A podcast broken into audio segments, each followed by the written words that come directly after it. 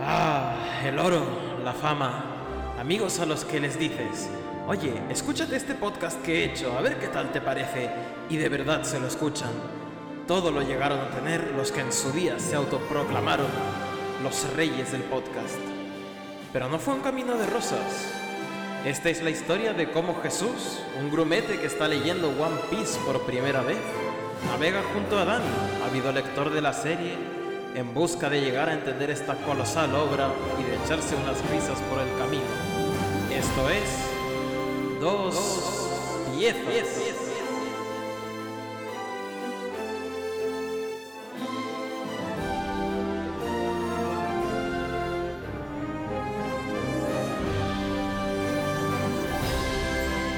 Muy buenos días, tardes o noches, piecitos y piecitas, piratas y piratos y otros epítetos que podamos otorgaros.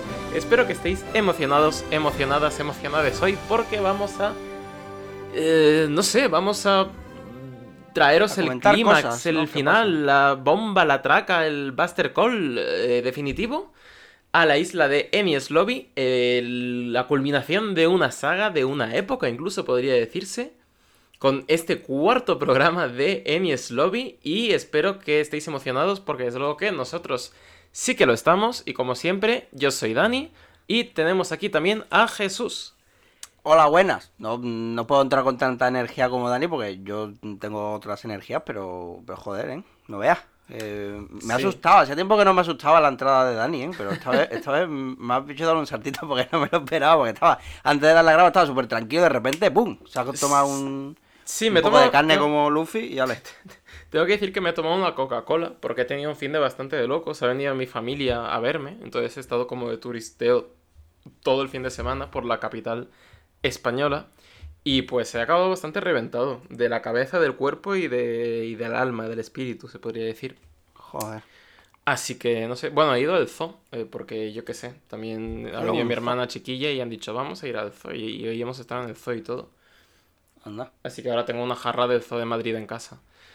Pero bueno, el caso, que no. espero que te hayas preparado buenos chistes hoy tú, porque mi cerebro va un poco roto. Pero tengo muchas ganas de Mm. darle al final de esta saga y ver qué es lo que pasa. Porque no, no, se, no se sabe qué pasará. ¿Qué misterios habrá? ¿Saldremos de esta o no? Ahora lo veremos. Ah, bueno, mm, en verdad, bueno, has ido al zoo y vamos a ver animales también aquí, porque hay un montón de animales en este, Es bastante en este arco, sobre todo en este final. Sí, bueno, a ver, eh, vámonos al capítulo 417, que es el que ya, el último ya, que ya, ya casi casi. De una. Que, a ver, que, eh, bueno, que, que, que a ver si ya termina esta pelea entre Kaku y Zoro, porque en verdad llevan como, como yo que sé, 500 capítulos, se me hace súper larga, creo que es la batalla más larga, bueno, de las que, que, que yo sé que ya después habrá otra más larga, supongo, pero como que se ha alargado demasiado Zoro y Kaku, ¿no? Eh, joder. sí, ha sido extraña porque hemos tenido la previa en la que estaban como de pie sin hacer nada. Y luego como que ha sido una especie de batalla extraña para Zoro porque a Claro. Zoro lo que le mola es llevar su cuerpo al límite y todo eso. Y aquí no hay tanto de eso. De hecho en este capítulo me parece un poco extraño lo que ocurre. Pero bueno, ya lo comentaremos, pero como aquí el que está llevando su cuerpo al límite es Luffy, como que a Oda dijo, pues no me cabe que Zoro tenga un combate épico tampoco. ¿Que hubiera estado bien? Mm, sí. Mm. ¿Que me mola la transformación de jirafa porque me parece una cosa extrañísima y bizarrísima? Pues también, pero bueno. No es mi combate favorito tampoco, pero me parece guay. Y creo que tiene un cierre que ahora comentaremos, que bueno. Está guay. Bueno, de momento la primera viñeta, eh, diría que entre estos dos, la jirafa es la que está un poco de desventaja, que a ver qué hace. Que, bueno, que, que dice que esta no es su forma más poderosa, ya estamos, otra vez. Todavía tiene algunos trucos como mm, meter para adentro el cuello, que es como si, como si fuese una tortuga, para Claro. después atacar ahí Que- como si fuese un muelle, en plan boing. Que es como si fuese una tortuga o como si fuese... Vamos, cu- cuando te metes en una piscina y está súper fría el agua. Un poco... Oh, ah, es verdad, ¿Sabes? sí. Se pasa eso. Deberían la- yo creo que las tortugas deberían de tener eso. eh, Un ataque así que sea. Es como cuando. no sé, tú lo veis, tú, creo que la, que la naturaleza debería de darle un algo así, ¿no? Un ataque sorpresa de ese rollo, pero. Sí, ¿no? Que, que, que tengan una especie de muelle o qué. Claro, es como, yo sé, como las llamas. ¿Por qué las llamas no escupen fuego? Es que como que hay cosas en la naturaleza que no me, que me descolocan. Por ejemplo, que la, que, que eso, que las tortugas no puedan salir como un muelle y que las llamas no escupan fuego. Bueno, De todas maneras, que bueno, que, que, que Zoro esquiva la- el, el Boeing de la de esta jirafa de Kaku. Y ve oportunidad en rejarle el cuello, que eh, claro que ahora es como excesivamente largo, pero ni aún así. Como que es aún más de goma. ¿sí? La gomu gomu jirafa. Y. Bueno, a ver, más formas. Lo mismo, pero con el cuello metido, pero con- sí, lo, lo del cuello metido, pero con patas largas, que yo no le veo mucha función. Eso yo diría que lo pongo, lo pongo un 4 sobre 10. Pero, eh, pero bueno, también hace, que además también hace el Boeing, y eh, Zoro, que ya está hasta los cojones de tanto furro, ya se va a poner serio. Y como la jirafa también ha visto que se, que se ha puesto serio, pues de unos saltitos sube a la planta de arriba a coger sus espadas. Así que habrá que terminar esto, pues como acaban todas las peleas de Zoro, que es a navajazo limpio. Un poquito, sí. Aunque bueno, que yo creo que por muy fuerte que sea Kaku y sea tan experto en su lucha, igual estar en modo jirafa es contraproducente, porque las espadas, porque no tiene pulgares oponibles. Si la- las jirafas no, sí que, que no, no, no creo yo que pueda agarrar bien la espada, pero aún así eh, se las ingenia para ello. Pero bueno. Y, y Zoro se la suda porque él, él la tiene más grande y hace un ataque que tiene como varias traducciones. Aquí, a ver, es a ver, Satoru Iyo King Dama, que pone Kyo es pantera, King es arpa y Dama es bola. Pero todo junto, por lo visto, se dice Iyo King Dama, que es gilipollas. Dice eso. Así que eh, gracias al que la haya traducido, porque bueno, que... Tiene más interpretaciones pues, que la Biblia, ¿eh? Los ataques de Zoro, sí. madre mía, no veas. Al final va nada más que para meter un tajo, ¿sabes? El cabrón la que lía. Pero de todas maneras no sirve de nada mm, porque Kaku lo acaba esquivando por, por un poco, porque al final algo se lleva. Y se sorprende de ello. Así que ahora tira como Shirukens, que, que, bueno, vale, yo pensaba que iba, íbamos a espada, pero bueno, me, me da igual. Eh, me da que Kaku ha visto que, que igual Zoro es un poco loco con la katana y va a estar complicado. Así que mientras esquiva el Shiruken, aprovecha y Kaku ataca con la cabeza, aprovechando que, que su cuello también se puede convertir en látigo, porque ¿por qué no? Que me parece muy loco. eh, sí. como que, que, que, es el ataque que más miedo me da de Sí, una sí, sí, jirafa. ¿eh? Si las jirafas pudieran hacer Pero este ahí de dejándola cosas, no rebotando sobre la mesa. Esta batalla además tiene mucha energía de pelea del Super Mario o algo así, como con distintos... videojuego, ¿Sabes? Que le De- quitas la mitad de la barra de vida y de repente te sale con otra mierda. Sí, sí. Además, eso que es esta. Esta me, me, me da hasta miedo, porque claro, con la fuerza que tiene y todo, y lo rápido que tiene que ir, es como te metes ahí y acabas hecho una lasaña. Sí, sí. Bueno, venga. Zoro se escapa y responde con espadazos al nivel de, lo- de los mismos cabezazos que mete Kaku. Kaku se prepara con su movimiento esto de breakdown, con lo que, que cortó la torre y en el capítulo anterior.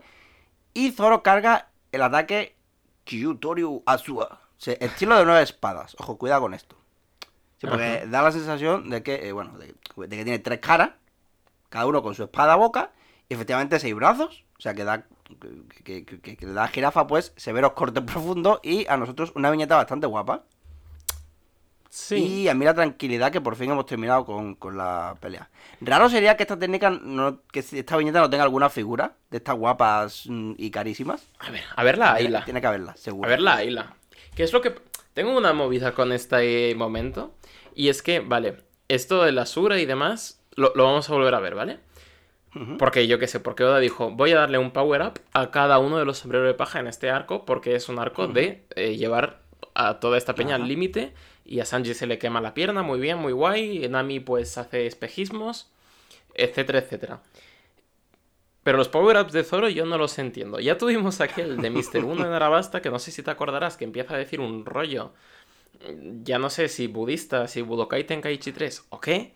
Sí, claro, de que la, la espada que más corta es la que no corta nada, ahora así era, ¿no? Claro. Ese palo que yo, no lo entiendo. Yo, te- yo- yo Y para adelante. ¿no? Y, y ahora, Sí, sí. como que nos introduce esto también. Y para adelante. Y como que tenemos que asumir que esto es lo que ocurre. Pero mi pregunta es: ¿qué es esta técnica? Eh... hostia, de repente. Hostia, esta es pregunta de haber reflexionado. claro, esta es ¿eh? pregunta de reflexionar. Porque a- a- a- alguien diría: eh, alguien siendo Kaku, diría: ¿es posible que haya creado una ilusión con el poder de su, de su espíritu o de su alma? Y yo digo: Pues a ver, posible es. Igual es que estás alucinando también porque ya te estás desangrando de los tajos que te ha metido antes. Pero no sé, colega. Es decir, los power-ups de Zoro y en general el rollo de las espadas es una cosa que yo creo que a Oda le mola mucho en su cabeza, pero no le da tampoco el coco para desarrollarlo. Entonces dice, voy a crear estos momentos chulos porque están chulos. Sí, claro, está guapo. Sí, la, la, la pose la viñeta está súper guapa. Está súper chula.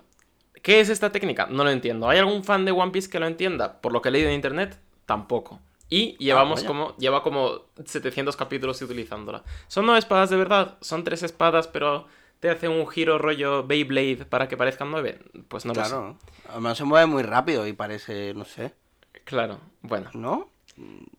no sé. Ah, no sabía yo que había tenido tanto, tanto que hablar esto. claro, Ah, es que es, es como un power-up, pero que no tengo muy... O sea, quiero- entiendo, lo que, viene, ¿no? entiendo lo que digo, no entiendo qué, qué, qué- qué es lo que está power-upeando esto, ¿sabes? No entiendo por qué este Sí. ataque es más poderoso. De ¿Cómo, cómo ha entrenado esto, no? Yo solamente lo veía levantando pesas y de repente se saca un montón de. Claro, levantando pesas y, nombrando técnicas en sus ratos libres, ¿eh? Con su Mm, pues no voluntad sé, de poeta, pero... Bueno, sí. Yo sé, lo pensaré, pero tampoco, no sé, no, no, no me ha dado. Sí, a mí es que el Claro, rollo de las espadas, en- yo, en Claro, general... entiendo que los fans de, de One Piece iban releyendo todo esto cada dos por tres, entonces dice, a ver, ¿de qué no hemos hablado todavía? De esto, a esto no lo hemos sacado todavía nninguna, ni ninguna teoría ni nada, vamos a hablar. Vamos a hablarlo, Yo ¿no? todavía no he dado dos huertas a, Claro, manga. tienes que hacer aún la second Espérate, yo todavía estoy en nivel 1. Bueno, pero eso. Que no entiendo a Zoro, Vale. pero me parece un chico muy majo. Parece muy simpático, pero que, que, sepa que... Pero no me liaba. Tiene negativo. Bueno, pasamos ya al capítulo 418, que eh, bueno, todavía quedan algunas viñetas de la pelea. Bastante dramático Kaku, ahí de rodillas como, bueno, como un personaje de anime, verdad. Mirando al cielo y eh, además está despedido. Que dijo Pauli que se lo comunicara. En fin. Que como Zoro ha vencido al jefe de la zona, pues ha ganado una llave. Y eh, bueno, pues fuera. Y me parece súper mono, perdona que te interrumpa, el intercambio este que tienen de guerreros entre los dos, cuando ya está derrotado y como que se cuenta un chistecito y tal. Como que la batalla ya ha terminado y Kako en verdad es un currante. Y tú lo ves ahí que, que en verdad no es un mal tío. Y como que se cuenta un chistecito y, le, y Zoro le dice, igual podrías probar a trabajar en el zoo. Y le dice, jaja, qué risas. Y ya le da la llave. Y me parece un momento súper wholesome, en verdad. Porque es como que tenían toda esta tensión de los guerreros y demás. Sí, Pero como que en no otras tienen- circunstancias habrían sido buenos amigos, ¿no?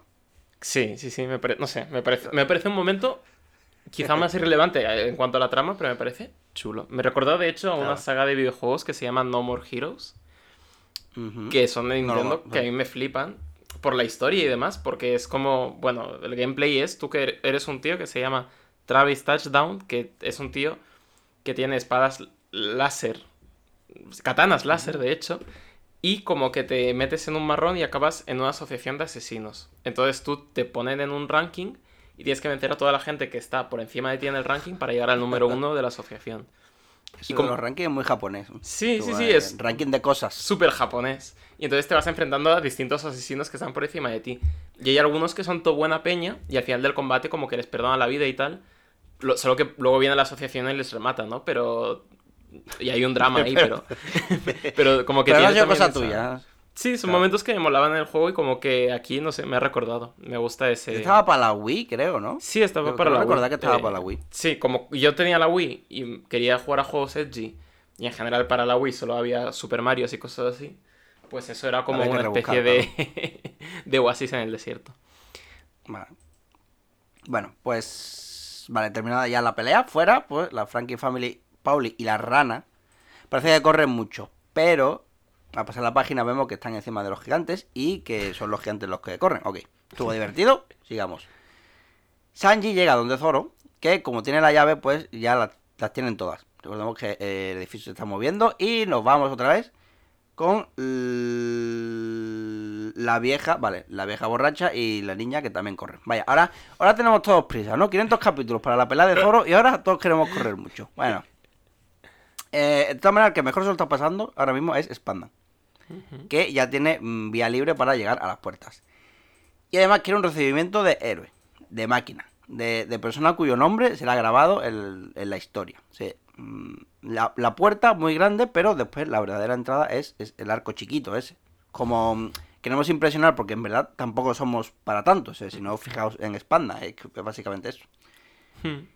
Y bueno, empujones a Robin, le tira, al- le tira del pelo y se zafa, ¿qué digo yo? ¿Qué digo yo? Si le tiran del pelo, si puede hacer crecer su pelo, ¿su fruta le permite eso? ¿O solamente son manos y piernas? Si puede hacer crecer su pelo, Robin. Claro, o sea, es que el pelo, ahí hay un- una movida, ¿no? Porque es como... ¿Mm? Porque ahí ya das para cosas absolutamente terroríficas como si pudiera hacerse creer yo que sé, crecer los dientes, por ejemplo. Oh, Dios. Claro, bueno, ojos sí. Sé, sé que ojos se pueden poner en las manos y. porque ya lo hizo en el cepilla. Sí.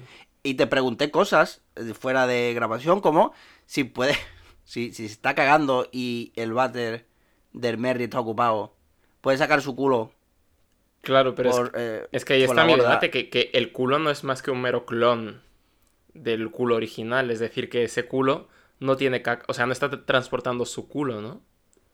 Está como No generando sé. un nuevo culo, entonces tendría que generar un nuevo intestino grueso, delgado, etcétera, y una boca con la que ingerir cosas para que ese culo tenga caca. Creo yo. Claro, que solamente es la. pues, vale, solamente es la solamente su cuerpo, pero no lo que hay dentro del cuerpo. Claro, claro, claro. o claro, sea, porque es- no se- claro, porque Robin no puede, no puede hacer un clon de, de ella. cl- uf. L- Es que, ve- es que solamente extremidades. Solamente mm, dedos, Extremidades piernas, como los eh, ojos, claro. Es que- Ah, claro, ¿ves? Pero, ¿mm? Varias bocas, varias, yo qué sé, se puede convertir en algo rollo, yo qué sé, algo Lovecraftiano con... Bueno, Jesús, super- eh, eh, no lo sé, pero estoy seguro de que la peña que se dedica a dibujar hentai de One Piece ya tiene las respuestas para todas estas preguntas. Uh, y yo es que no quiero entrar en... de buena Yo en. Reddit algunas veces digo, no quiero buscar nada de One Piece porque seguro que lo primero que me va a salir es mm, Robin en tetas o muchas tetas. De, joder, Robin con muchas... Bueno, da igual. El caso. Mm, Robin no va muy lejos porque eh, Spandan pues eh, la vuelve a atrapar, pero mm, no la puede llevar porque ha cambiado tanto su perspectiva de futuro, o sea, la de, la de Robin, la de su forma de ver la vida, que es está hasta con los dientes, agarrar bordillo. O sea, hasta ese punto ahora son sus ganas de vivir. Y no va a dejar pues que la Marina le arrebate la vida ahora que ha descubierto que hay gente que se preocupa por ella y que vale la pena vivirla. Sí. ¡Ja! Dice Spandan, tú no tienes futuro. Y pasamos a la página y ya tenemos al futuro, que es eh, Luffy. Mm. Aunque anda recibiendo puñetazos de, de Lucy en el estómago. Frankie, que también andaba por ahí, eh, recuerda que su objetivo es cruzar la puerta. Ah, pues, pues ya estaría. Solo hace falta pegarle al- eh, el mismo puñetazo que le metió a Fukuro, al, al tío ese redondo con, la- mm, con los dientes raros. Pero nada, porque el Douriki de Lucy es mm, cinco veces el de Fukuro. Así que mm, ahí tiene la vuelta, pimba. Y deja a Frankie con un dolor de estómago y preguntándose qué carajo es un Douriki, porque realmente creo que Frankie no lo sabe. Si solamente, eso es algo que saben en el Super 9, esto es un rollo que llevan ellos, ¿eh? Es como la, la liga regional que tienen estos, pero que a nadie le importa. Claro. ¿Qué, qué dice, qué dice de los Douriki? Eso es lo que se Esto es estos que se echan unos dobrikis los domingos y luego se toman un bocadillo y una Coca-Cola para rebajar, pero vaya, que esto no a nadie le importa. Señor, a mí que me cuenta, yo quería pasar por la puerta, que me cuenta. En fin. Y, y por si acaso, eh, Luffy ahora le recuerda quién es su verdadero adversario, o sea, mandándolo a hablar de un tortazo en la gala. Que eh, si Luffy le había dicho a Frankie que ya había superado a un humano, ahora Luffy ha superado a lo que sea que fuese Lucy. Es decir, la hostia con humito Ujú. que es, eh, bueno, que es, eh, bueno, un estado que no puede usar mucho, pero eh, dar tiempo suficiente a Frankie para que pase por la puerta. Y Lucy, que no, cojones, al final va a tener que convertirme en leopardo otra vez. Sí, ataca a Frankie, pero se interpone Luffy y le mete patadita. Y una cosa aquí en la viñeta esta, Luffy se ha aparecido re- de repente en medio, ¿no? Es que parece que no se ha movido. Quiero decir, Mm, el humo que lo rodea no da la sensación de que se haya movido muy rápido, sino que ha aparecido de repente como rondador nocturno, ¿sabes? En plan, sí, ¿no? y, y ¿sabes, ¿sabes qué es lo que te digo? No, que no hay que no parece que haya movimiento de por parte de Luffy, sino que reaparece ahí. Sí, ¿no? Es me deja como loco eso. el efecto este...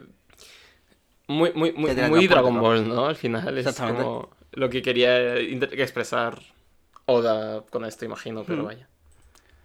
De todas maneras, eh, Luz, bueno, estoy diciendo Lucy, Luffy va a decir Rob a partir de ahora, que bueno, que le recuerda, Para los amigos, ¿eh?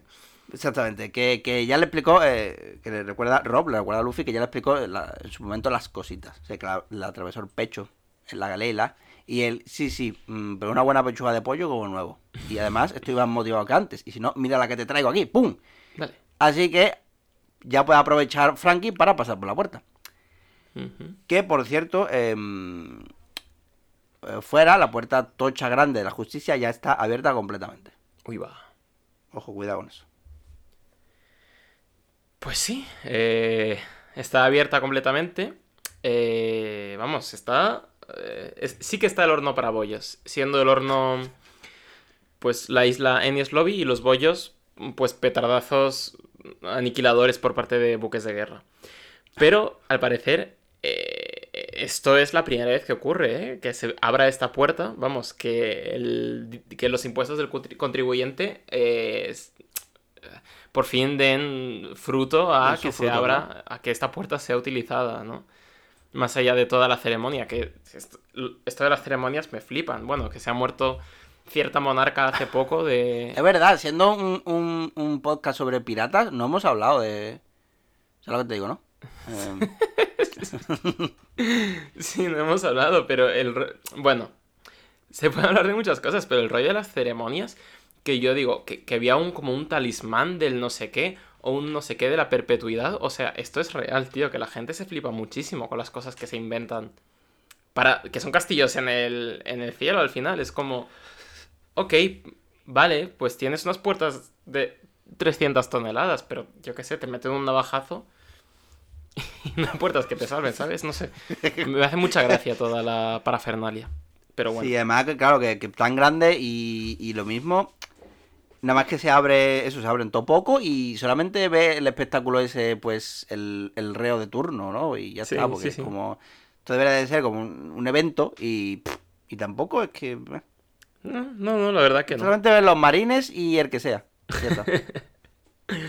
bueno, pero es para que no para que no se confíe la gente tampoco. Además, yo que sé, poner una puerta gigante es como, yo que sé, es como la caja sorpresa, ¿no? ¿Qué, qué, prefieres, 50 euros o la caja? Pues, joder, la caja. Uf, que la caja. Y si pones una puerta infranqueable ahí es como, joder, pero es que lo que habrá detrás de la puerta, ¿eh? Que luego será un funcionario que te diga, sí, para adelante, venga, para la cárcel, deposita aquí sus objetos, etcétera. Y tienen en la cárcel seguro que juegan al baloncesto los domingos y todo el rollo. Pero como está la puerta... Que sea, claro, la puerta grande, grande, gigantesca, pero da mm, a otra puerta chiquitita, que por ahí por donde se entra. Pues además, puerta chiquitita rollo... con un conserje que está ahí, ¿no? Exactamente, con un conserje que está ahí, pues qué sé, viendo, leyendo revistas, además tiene bigote y tal. Bueno, veremos si sabemos lo que hay al otro lado de la puerta, en cuyo caso significa que hemos fracasado en nuestra misión. Pero el caso es que eh, la pelea continúa entre el hombre de goma y el hombre leopardo, en la que ambos están un poco en... no en sus mejores horas, pero Luffy está, además, según lo que dice él, pues como mm, respirando fuerte, ¿no? Está como que le falta ya el aire y está, vamos, está echando vapor por el cuerpo. Está prácticamente como yo después de estar 15 minutos en la elíptica, mm, aproximadamente. Está así Luffy, a 100 grados corporales y con el corazón yéndole a 200 pulsaciones por minuto. Bueno, el caso. El que está corriendo a toda hostia es Frankie. Y tenemos, mientras, eh, que volvemos a las escenitas de Frankie subiendo escaleras, que no veas con las putas escaleras también. Eh, pues escenas de Spandam llevando a Nico Robin pues hacia el final del túnel, ¿no? Este... Es súper cruel, ¿eh? llevándola ahí, arrastrándola. Arrastrándola. Y haciendo esto que hace Oda de hacer que sus villanos sean la gente más miserable del mundo. Lo que pasa es que, claro, como este ya era miserable, como que tiene que subir el nivel de miserabilidad por encima de cualquier cota sospechable, ¿no? Mm. Entonces, como que empieza a decir cosas bastante terribles. Y sabemos que cuantas más maldades o capulladas haga un malo, mayor será la hostia divina que le venga más adelante. E, entonces vamos a ver cómo, cómo acaba esto. Pero es que eso la está arrastrando y dice que tampoco van a poder salvarla porque ha puesto dinamita en lo que es el puente este de la duda por si alguien quisiera pasar que explote. Eso, eso ha pedido permisos para eso, porque yo creo que eso eh, es público, ¿no? Algo que. Claro, y, eso es patrimonio, ¿no? Esto, es público, esto será un patrimonio de la humanidad, probablemente. Y además. Mmm, además es que, joder. Quiero decir que esta peña tampoco sabía si venían piratas o si esto iba a ser un jueves, ¿sabes? Que igual no hacía falta esto. Pero bueno.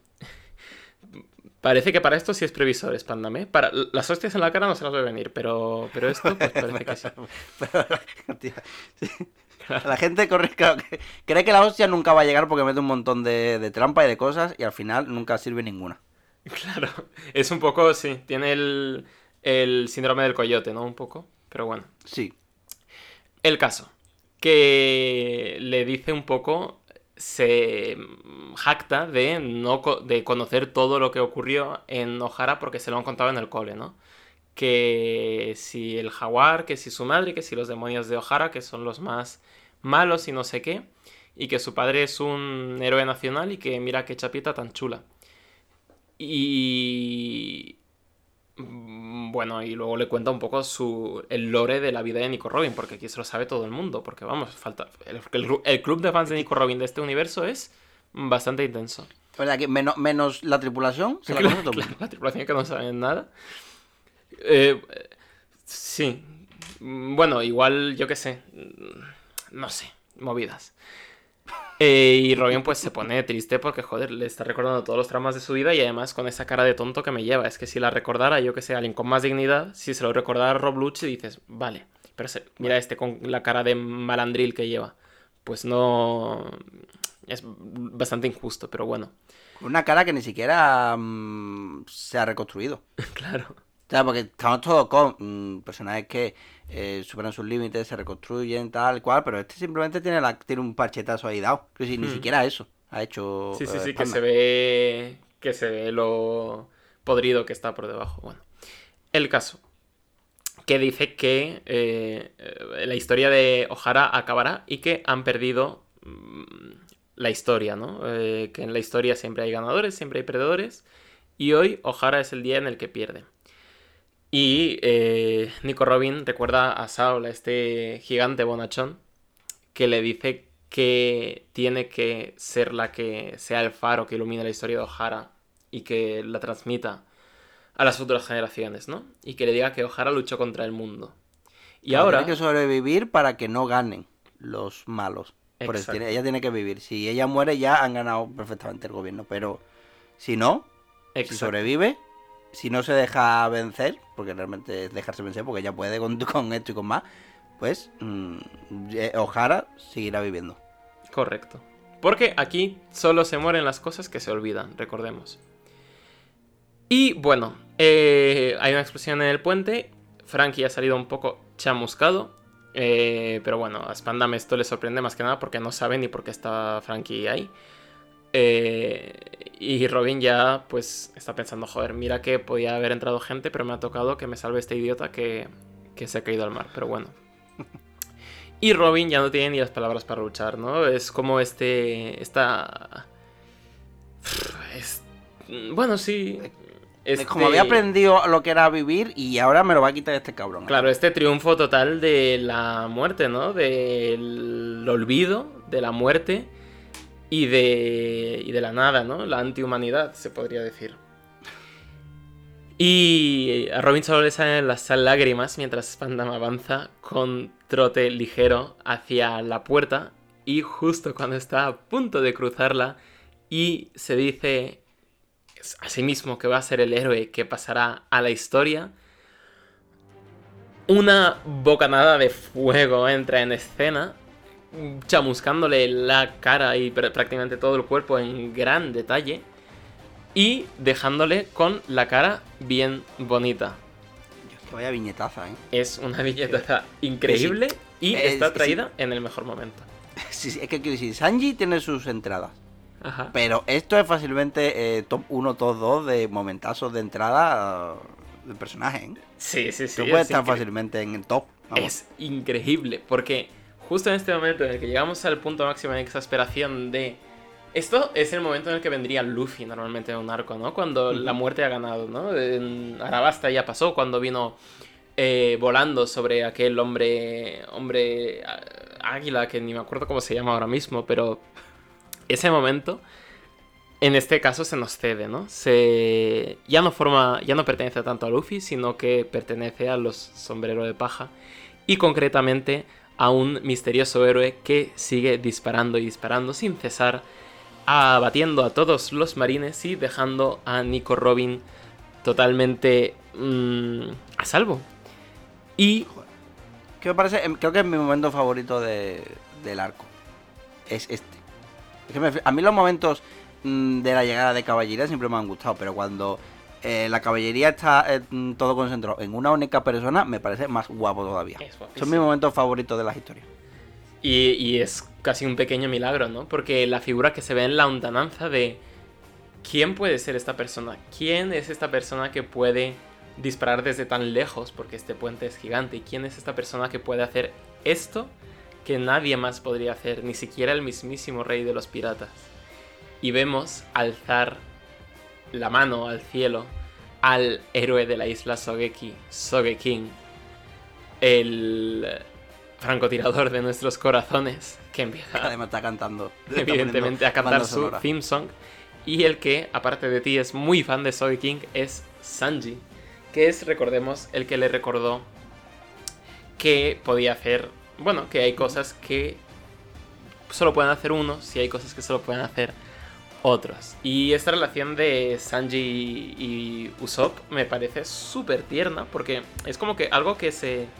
Yo he venido a vender mi libro y mi libro es decir que Sanji es uno de los mejores personajes de esta serie, aunque sea un pervertido, y a Oda le encanta pervertirlo, pero es un tío con una compasión y unas ganas de empatizar con los demás bastante heavy, porque no es el nivel al que están Zoro y Chopper quizá, porque siempre hemos comentado que tiene esta relación paterno-filial, pero Sanji siempre ha creído en, en Usopp, ¿no? Y esta, esta mantra de eh, solo tú puedes hacer ciertas cosas no es algo nuevo. Eh, recordemos en Skypiea, cuando son el dúo cómico este que está subiendo al arca, en el que Sanji eh, se interpone entre Usopp y Enel, solo en el momento en el que Usopp decide ser valiente, ¿no? Y, y enfrentarse a un dios cara a cara. Y en ese momento Sanji le dice, ¿has hecho suficiente?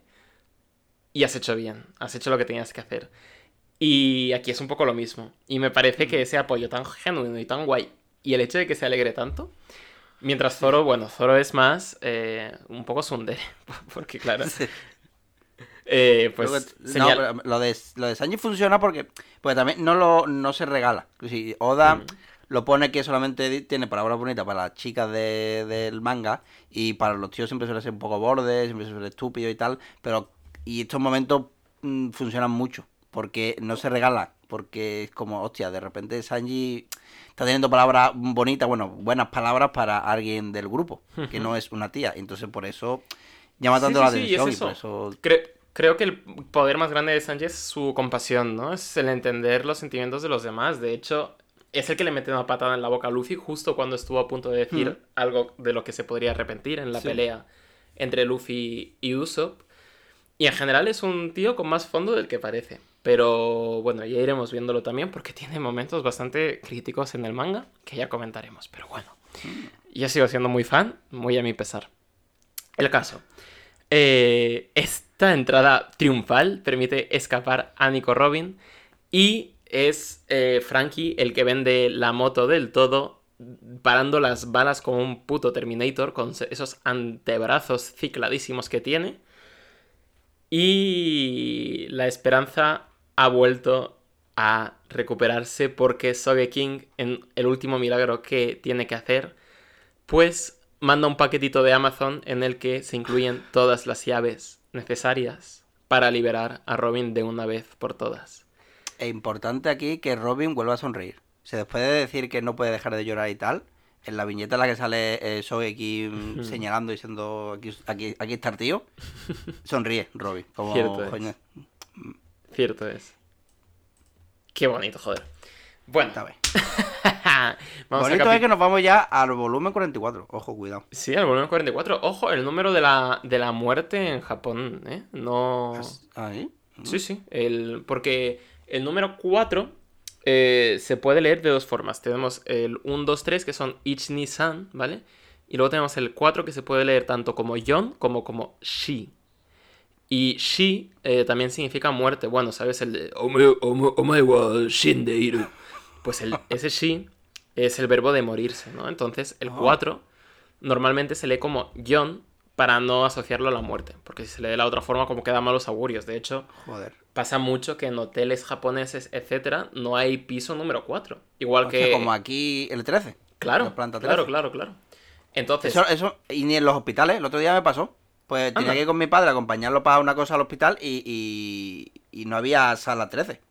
Joder, pero 14, ¿esto es 15, algo que se 16. sigue haciendo o es algo que se hacía antaño y ya es como muy anquilosado? Porque, no sé, Pues no sé. me Es parece que como... tampoco, ya que tampoco lo veo tan mal el 13, digo, bueno, pues, Claro. sé. Igual, me- igual lo ponían así para que no hicieran rimas, rimas guarras tampoco, ¿no? En plan, ¿en qué habitación estás? En la 13. Ah, Joder, pues, no sé qué, ¿qué me crees? que, que creo que tienen todos los, todos los números, tienen aquí su poeta detrás, así que no sé yo. Sí, depende de lo creativo que sea uno también. Pero bueno, el caso, capítulo 420, nice. De números va la cosa. Eh, en el que Nico Robin, pues, acaba por fin libre de sus. eh, de sus esposas. Y nuestro trío monstruoso temporal, en el que incluye a Sogeking, está contentísimo por estas noticias.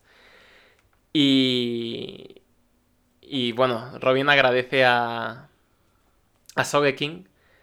Y Sogeking le responde que. que ya dará las gracias más adelante. Y que ahora vamos al meneo, que tú eres la nakama de, de esta peña, así que el, el mundo es tu cáscara. Así que lo primero que hace Nico Robin es darle de bofetones a Spandam. No se ha recreado mucho para lo que se merece, pero ha sido, han sido buenas hostias. Han igualmente sido efectivas, buenas hostias. Y se van a venir más. Eso. Y, eso y- y- y- y me gusta mucho que eh, este depósito de hostias humano, en, normalmente las hostias se le ceden a Luffy, ¿no? A, al, al a la persona más miserable del arco. Pero en este arco se lo están pudiendo repartir entre todos.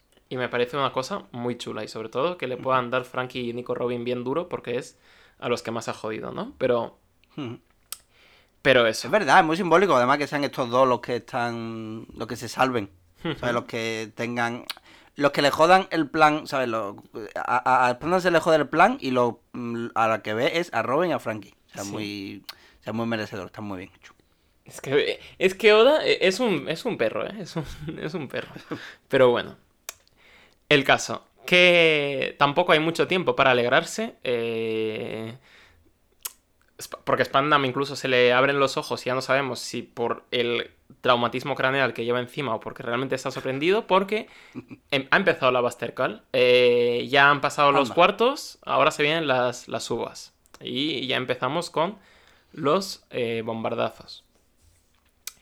Y eh, otra cosa es que está el mar en calma, ¿no? Porque se ha abierto la puerta, que eh, al parecer la puerta funcionaba como una especie de presa, creando un montón de remolinos. Y ahora ya pues el mar está manso y todos los buques de guerra pueden venir a hacer un poco de boom, boom, boom, boom. I want you in my room. Eh, la torre que llevaba todo el arco esperando caerse, eh, pues por fin se cae con la mala suerte de que nuestro francotirador favorito estaba en lo más alto de la misma. Y... joder, es un momento oscuro sobre todo porque Oda le dedica un par de viñetas a las, Sí, sí.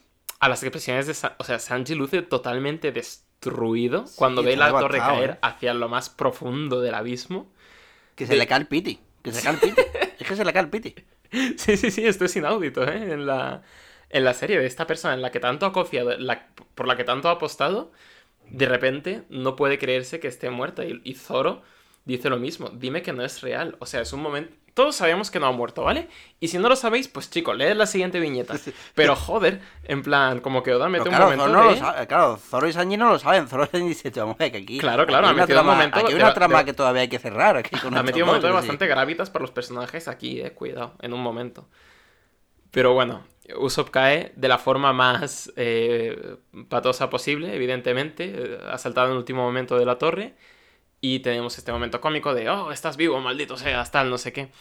Eh, me mola también como ya se le ha ido cayendo la careta, tanto literal como metafóricamente en el arco. Y como que al principio todos le seguían el rollo de Sogeking y ahora ya nadie le llama así. Y ya como que todos han vuelto al Usopp y ya está. Claro, porque ya superaba a Sogeking. Sí, Y sí, sí, Se sí, sí. puso la máscara como un rollo. Lo que yo no puedo hacer, lo puede hacer Sogeking. Pero es que eh, lo que ha hecho él igualmente es Usopp. Que si, Ujú. aunque sea una máscara, el que está detrás es Usopp. Así que Correcto. lo ha hecho él, no es necesario que sigamos con la broma. Sí, sí, sí. Es eh, bastante increíble todo lo que hace con este personaje. Oda siendo este arco, en principio, siendo, no siendo el punto central de este arco, pero es que hay tantos movi- movimientos y tantos arcos entrelazándose que dices, colega, bastante, bastante, no sé, me parece el cenit esto de la era dorada de One Piece, o como quieras llamarlo, y ya lo he defendido muchas veces, lo seguiré defendiendo, pero este arco tiene muchas cosas buenas y muchas cosas que parecen fáciles, pero no son nada fáciles. Así No, que no, bueno, Para nada. Y, ma- y menos haciéndolo hecho uh, a la semana. Claro. Cada semana ahí, pa, pa, sin perderte, sin perder el, el ritmo, sin, sin irte por las ramas, sin tener... Tengo todo perfectamente, todos los símbolos, toda la metáfora, todos los temas, todo. Lo tengo bien enlazado y, y aquí para que os lo metáis por el culo cada semana. Cada semana, es que es increíble. Pero bueno, y hablando de no irse de las, por las ramas, volvemos al combate principal que está, eh, que está librándose aquí en, en esta sala, eh, con toda la isla siendo bombardeada, con nuestra aventura principal ya prácticamente por otro lado, ¿no? Pero esto es como un ya... Para los dos, tanto para Rob Lucci como para Luffy, esto es un de... Si no salgo de esta victorioso, o sea, depende mucho para ambos, ¿no? O sea, para uno, para el villano tiene esta meta de la justicia absoluta y demás. Y para Luffy tiene el rollo este de cómo puedo proteger a los míos si no puedo eh, librarme de esta amenaza, ¿no? Y, y si no estoy yo para parar a este tío, que es imparable, ¿qué puedo hacerles a mis colegas? Entonces para los dos es como algo bastante de vida o muerte y así lo reflejan. De hecho me parece muy indicador de lo que representa esta batalla para Luffy el hecho de que sea la batalla en la que más... mm, es decir, cuando luchó contra Crocodilo... como que empezó a decirlo en inglés y me pasaba a español, no sé, estaba... Me ha dado un, un parranque. Cocodrilo, coño. Eh, tenía que perdió y perdió otra vez y perdió otra vez hasta descubrir su punto débil que era el agua, ¿no? Cuando luchó contra Enel, él era el tío de, de Rayo, entonces como era su enemigo natural, cuando luchó contra más déspotas, pues era más una lucha si- simbólica, ¿no? Una lucha de poder contra Wapol, por ejemplo, que era un déspota, pero realmente no representaba una amenaza real. Eh, ahora está luchando contra un depredador nato, ¿no? Un asesino que es pura fuerza. Y Luffy no tiene ninguna ventaja sobre él. No, no- este tío no tiene ningún punto débil, no está ayudándole a nadie, no hay ningún rollo de la trama de que este tío está debilitado. Es fuerza pura contra fuerza pura. Y es el combate en el que Luffy peor lo está pasando a nivel físico de la serie. Y diría que uno de los más. mm, De los más duros para él, ya no de lo que llevamos hasta ahora, sino de. Vamos, este combate creo que marcará en general su vida, su trayectoria y todo lo demás, porque es una, la prueba definitiva de si está hecho de la madera que hay que tener para conquistar los siete mares o no. Y, eh, y él mismo lo dice, que no va a rendirse porque eso es, o sea, prefiere morir a perder algo que está eh, frente a sus propios ojos, ¿no? Que son sus camaradas. Y eh, bueno, la situación se está complicando. Además, eh, Rob Lucci abre como un manantial de agua que empieza a inundar toda la instancia y con ello el túnel por el que están escapando nuestros amigos. Y por si no fuera suficiente, ya están aquí los buques de la Marina. Qué guapos los diseños de los buques de la Marina. No lo digo muy a menudo, pero creo que consiguen algo como, como consiguió Josh Lucas con los destructores imperiales, que es un diseño muy simple, muy diáfano, así con sus rayicas y todo esto, pero que tú lo ves y dices, vale, hay problemas. Se Ahí viene, ahí viene gordo. De hecho, Sí. eh, bueno, yo en realidad no me fijo tanto en los barcos como en mm, está LeBron James, como con su purito, o sea, está ahí. Es que lo que más, lo- eh, sí, yo pasé la página y me veo, eh, sí, sí, mm, barcos tochos, pero es que mira, está LeBron James ahí, el cabrón. Sí, y hay cinco vicealmirantes, de los cuales seré sincero, yo solo conozco... No he leído tanto esto, pero solo conozco al Chocas, al que está a la derecha del todo, porque sí que le dan cierto, cierto protagonismo más adelante. Los otros seguro que también salen en mil viñetas. No me suenan tanto, lo siento señores, pero, pero es así. Pero bueno. Hay un límite de personajes de One Piece que uno puede recordar. Claro, hay un límite, quieras que no. Así que A vamos ver. al siguiente capitulazo. Vamos al 421, en cuya portada está Robin jugando a, a billar con koalas. Vale. Sí.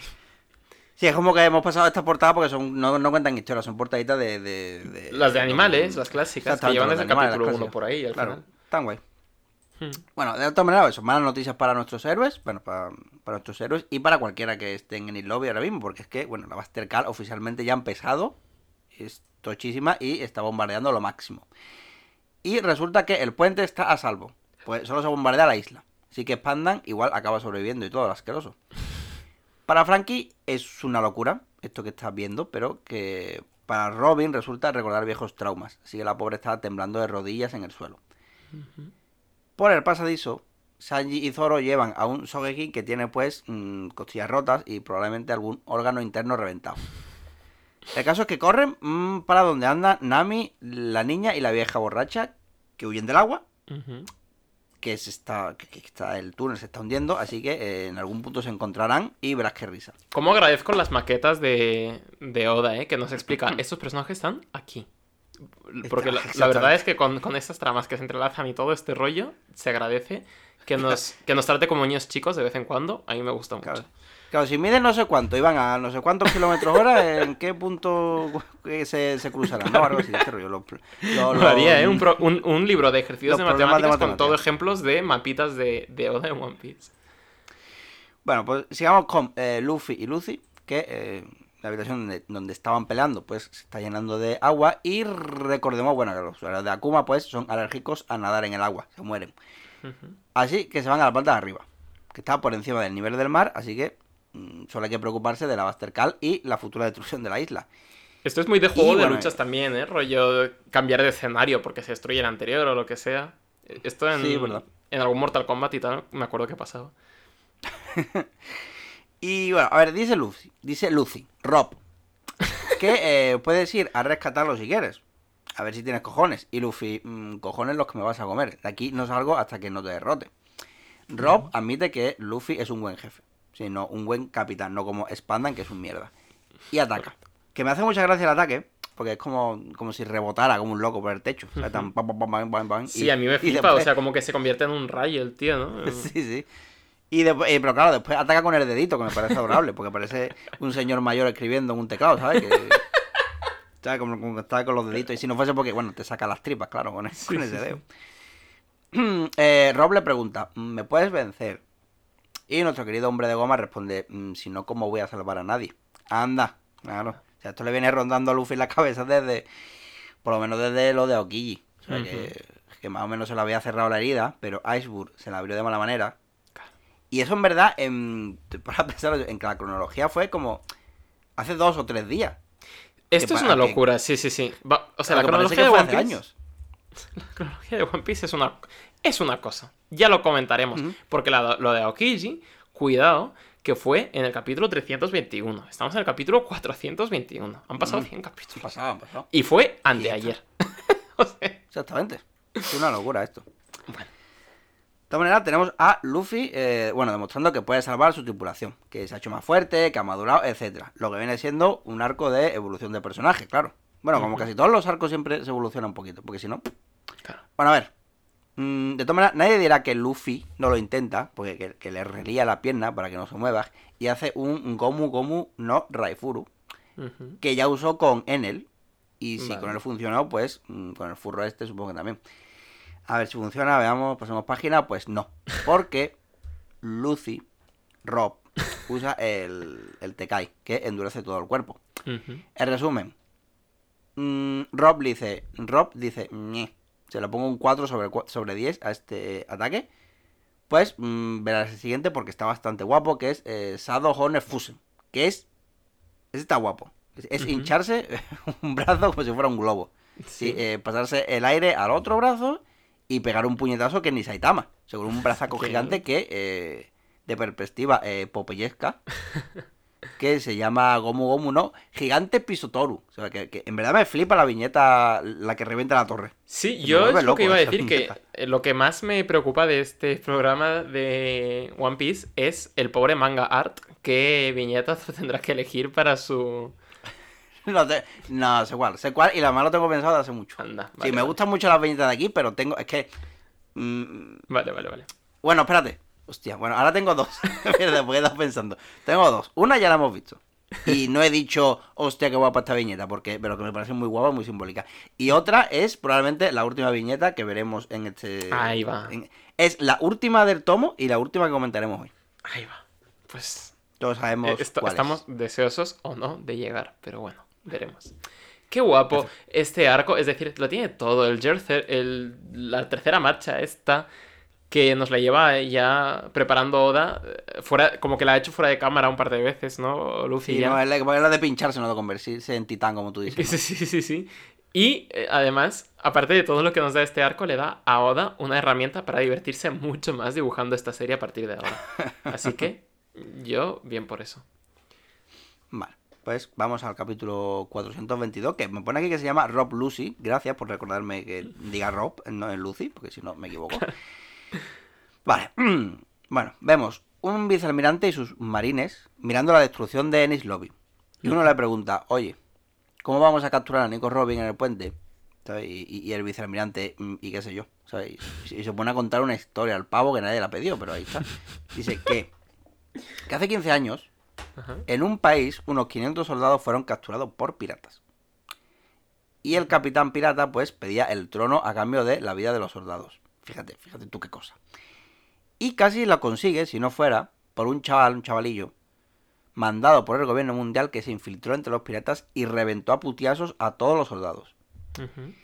Y como estamos en un flashback, no con páginas negras, pero flashback, a fin de cuentas, pues todos esos soldados, pues, murieron. Y los piratas, a ver que no tenían moneda de cambio, pues dispararon al chaval. Pero como iba con chetos, pues pasó a través del humo y cortó la cabeza al capitán. Y además, las marcas de balas que se llevó en la espalda se parecían sospechosamente al símbolo del gobierno mundial. Pero bueno, supongo que es Oda diciendo, diciendo dos cosas. Primero, que el gobierno mundial está por encima de todos y no tiene miramientos con nadie, por si alguien todavía lo dudaba. Y aquí tenemos a Lucy que representa ese gobierno mundial con las marcas. Y Mm. segundo, que eh, conoce autores que usan sus textos y son todos unos cobardes. ¿Vale?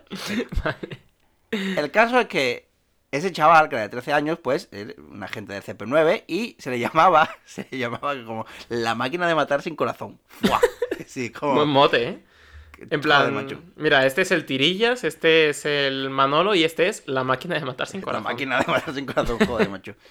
Tanto hemos quedado topas de nada y viene la máquina de matar sin corazón, sí. Uf, pues yo qué sé, es que me da cosa. En fin, es que creo que con ese nombre. Y nada, pues eh, como, como esa maquinota de matar está en la isla, pues el vice- el vicealmirante está un poco tranquilo, francamente. En plan, pues ok, eh, nos quedamos aquí, le damos a los cañones y después, si nos da tiempo, pues quedamos todos para ir a comer o tomar algo.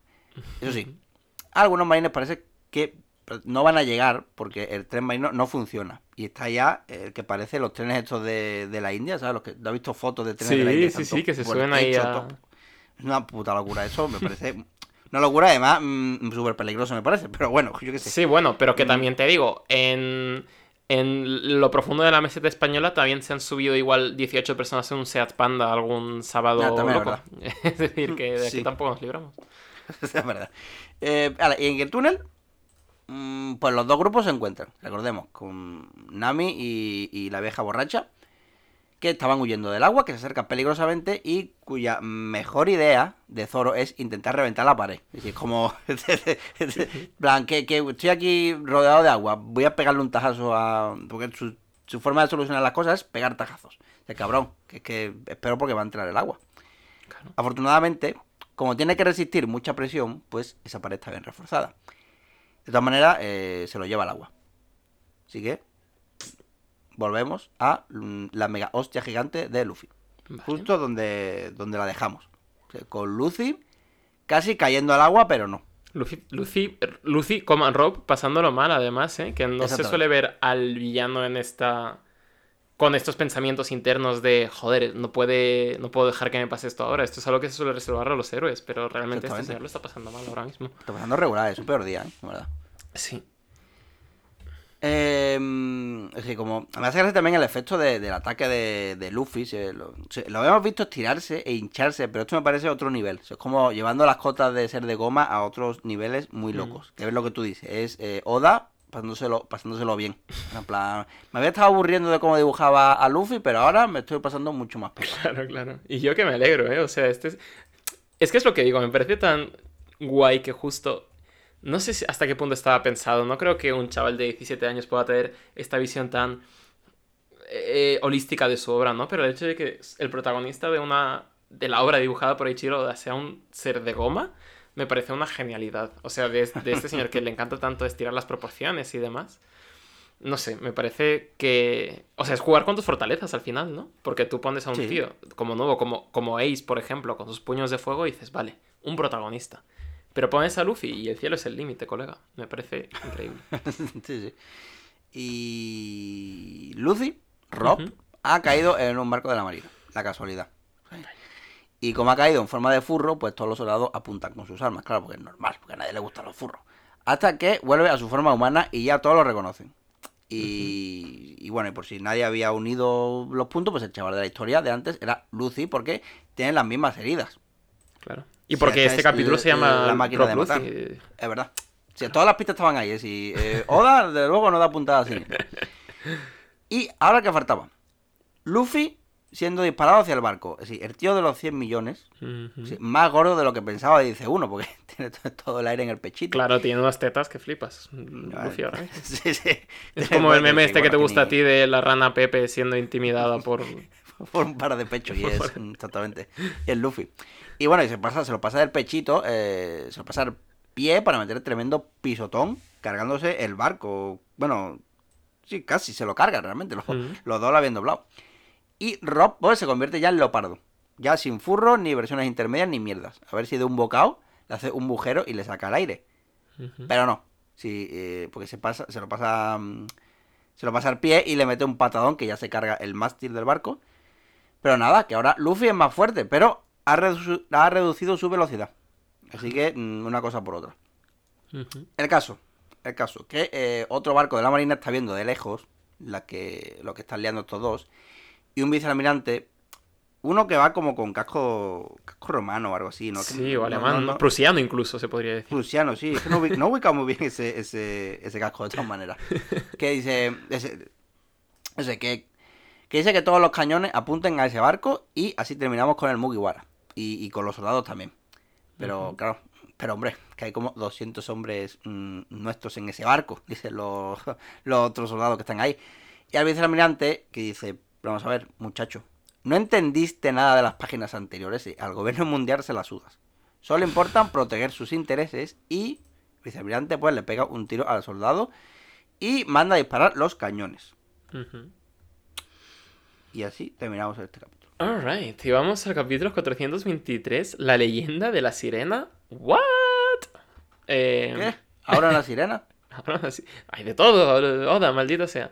Y en la portada vemos a Vivi comiendo sandías con unas nutrias, lo cual me parece muy guay.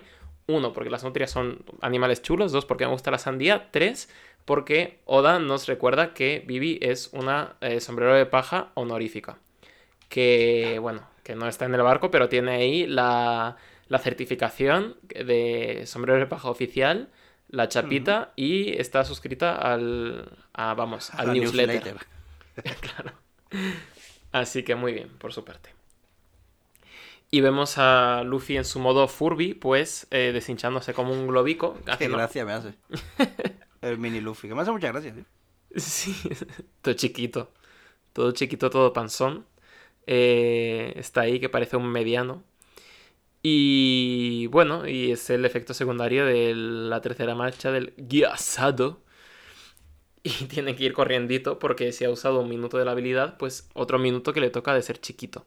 Así que, eh, bueno, evidentemente Luffy Rob va a aprovechar esta oportunidad. Y mientras el resto de Peña está huyendo de la isla, que vamos, está en llamas ya totalmente. y Nico Robin y Frankie, pues, ahí en el puente, pasando las pipas con nuestro amigo Spandam. Y Spandam empieza ya. Sp- Spandam es que ya. Un poco sadomasoquista debe ser, ¿eh? Porque, porque sabe que le- ya le van a venir calientes. Si es que. Saca- espera, saca- ya la, la desesperada negociando con Frankie. Claro, claro, claro. Dice, no, con- confiarías en esta mujer, tal, no sé qué. Derechazo Es que- que se lleva. Es que eso, porque dice, no, pero es que dice el idiota, ¿sí? ¿vas a confiar ante en esta mujer que en el gobierno que mantiene a las personas corrientes como tú cada día a salvo? Y mientras se ve todo el humo de la Mastercard, ¿sabes? Que reventando todo. Como... Sí, igual le ha, le ha fallado un poco el discurso ahí. Así que como Frankie puede oler la bullshit, ese es su superpoder de fruta del diablo, pues le mete un derechazo bastante intenso.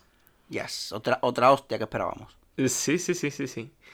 Y eh, lo que eh, hace Spandam en este caso es sacarse la trompa, que en forma de, de espada elefante que tiene, que tiene él, eh, a punto de, eh, vamos, ensartar a Nico Robin como si fuera un shish kebab, hasta que Frankie detiene a este elefante espada con su cuerpo serrano.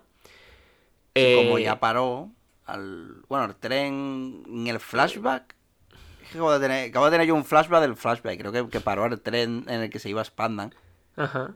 Y fue el sapo, tuvo la idea al ver a Frankie y ahora también ha Claro, vuelto a ver, parar pararlo a tampoco, o sea, acabó medio muerto, pero intentó pararlo, pero ahora sí que puede Ah, parar bueno, un puto ahora sí la paró. Ajá.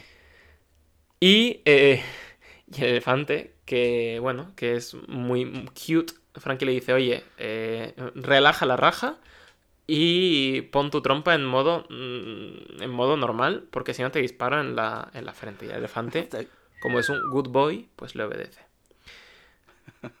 bueno.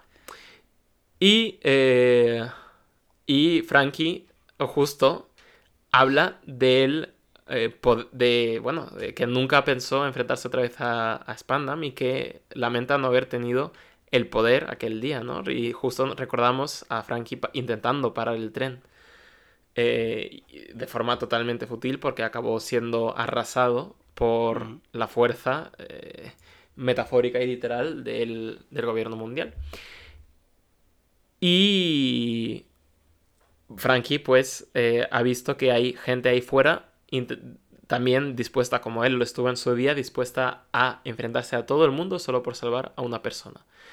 Y eh, si su- supone que si de él depende la cosa, que él no le importa sacrificarse por los sombreros de paja porque hay poca gente con los cojones de hierro como para ir para adelante sin preguntar y sin eh, retirarse de tu objetivo, que es la gente a la que quieres, en ningún momento. Y tras este discurso motivador, le da un elefantazo a Spandam, que ya tiene en la cara, mm, bueno, eh, no sé. eh, Yes. Otro, otro golpe que esperábamos. Sí, Sí. Todos los golpes los esperábamos. sí, sí, sí. Y este con un poquito de violencia animal incluida, que siempre nos gusta un poquito. Mm, es verdad. Un clásico, o sea, tiene, tiene, tiene madera para ser sombrero de paja. Ya lo hemos, ya lo hemos dicho. Sí. Y Nico Robin ya no está paralizada de miedo porque ya, eh, evidentemente, pues no, no está sola. Y tenemos a Rob Luffy enfrentándose a Luffy chiquitico, eh, que no tiene ningún ninguna dificultad, ¿no? En superarle del todo porque es un, Claro. es un chaval chiquitico. Claro, te imaginas, te imaginas que dice, voy a equilibrar la batalla y, Lu- y Rob se convierte en un gato chico. O sea, de repente pasamos a de, de todos los todos los bestias que eran a mm, todo chiquito. De, de- sería súper de chivis. Me fliparía el girito, ¿eh? Pero no, eh, eh, Lucy eh, en un momento de debilidad le da un... bueno, básicamente se le levanta un gemelo y, y hace ¡ay! ¡Ay, que me he hecho pupa! Que me lesionó. Se ha hecho un esguince. Y el resto de nuestros héroes que ya básicamente están perdiendo la conciencia, están, recordemos, en este túnel lleno de agua, siendo arrastrados y perdiendo oxígeno por segundos. Y Sanji, en sus últimos mm, momentos de vida, lo que hace es eh, soñar con lo que con lo que más feliz le hace, ¿no? Que es con una bella sirena que le, que le lleve al otro mundo con la barca de Caronte.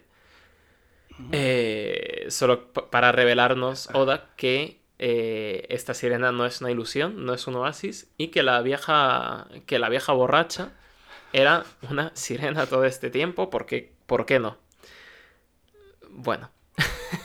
todo este rato estaba ahí, el- la, la salvación estaba ahí todo este rato. Que sí, no, mm, Sí. no es lo que esperaba Sanji, probablemente cuando dijeron que vería sirenas, pero ahí está. Ahí está, correcto. Porque en este arco cabían más cosas. Por supuesto que sí, Oda, si te parece Cojones, meter a una claro. sirena, pues me parece. Es que en verdad te paras a pensarlo, hemos tenido Cyborg, hemos tenido eh, Sirena, que hemos tenido, tenido Furro, hemos Sí. tenido hemos tenido pelea entre amigos, hemos tenido... ¿Qué más cosas? Esto yo lo nombraste Parques ya. temáticos, acuáticos. Esto lo dijiste ya cuando eh, se presentó a Frankie y dijiste, joder, es que parece que Oda, cualquier cosa que le hace ilusión, pues le hace ilusión dibujar un cyborg, Claro. pues la dibuja. Y yo Ahí luego que está leí- mi obra. Esta es Claro, mi obra. No creo que leí una nunca entrevista más. en la que dice exactamente eso, que él tenía, después de One Piece, le apetecía hacer como un manga de mechas. Y luego como que dijo, joder, pero si es que todo lo que he querido hacer siempre está en One Piece, voy a meter mechas en One Piece. Claro. Y, y así es como funciona todo. Que todo lo que le apetece y todo lo que le hace ilusión, pues lo mete ahí. Y se Claro, porque, yo- porque ya no le va a dar tiempo. Ya, en plan, yo creo que ya con lo que tengo hecho, yo creo que ya me puedo retirar. Ya no voy a poner a dibujar Claro, pero es lo que hace tan especial esta obra, yo creo también. El hecho de que sea tan libre y tan loca en general. Eh, bueno, y el caso, Frankie y Nico Robin secuestran un barco y Frankie pone, fíjate, eh, cara de pirata malo, ¿eh? Sacando la lengua por el lado y todo. Fu, el último que sacó la lengua pirata se hizo una buena hostia. sí, Claro, claro, claro. Y ahora pues tienen que esperar al resto de sombreros de paja que vienen en- montados en sirena junto a ellos, ¿no? Y los gigantes también están pues intentando salir de la isla, pero se enfrentan a tres barcos de la... eh, de tres buques de guerra de la marina que han llegado ahí antes que ellos y que, eh, bueno, están en un proceso de evacuación para sacar a los marines que presenten sus DNIs y sus carnes de afiliados a la marina y que se suban al barco. Y mientras tanto, pues, eh, tanto la Galeila como, los, como la familia de Frankie, como Sodoma y Gomorra, están totalmente rodeados a las puertas por las que entraron hace unos cuantos capítulos ya. Joder, Pues Pero unos cuantos, ¿eh?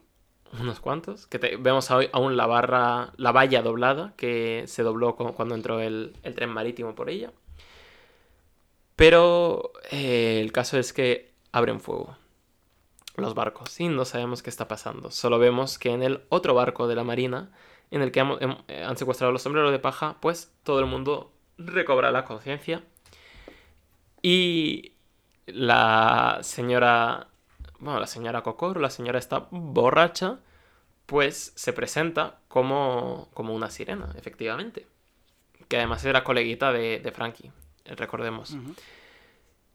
Y lo que le, lo- bueno, lo primero que dice es que no, al principio se reía cuando Luffy le decía que sería el rey de los piratas, pero ojo con el niño, ¿eh? Y eh, Ojo, que el niño no vea. ojo con el niño. Y tras esto, a Nico Robin se le dibuja otra sonrisa. Exactamente. Bastante- se trata de Luffy, Claro, si es que es la, el niño de sus ojos. Pero bueno, el caso que eh, Usopp acaba y, y los otros acaban bastante aterrorizados por la imagen de, de esta sirena.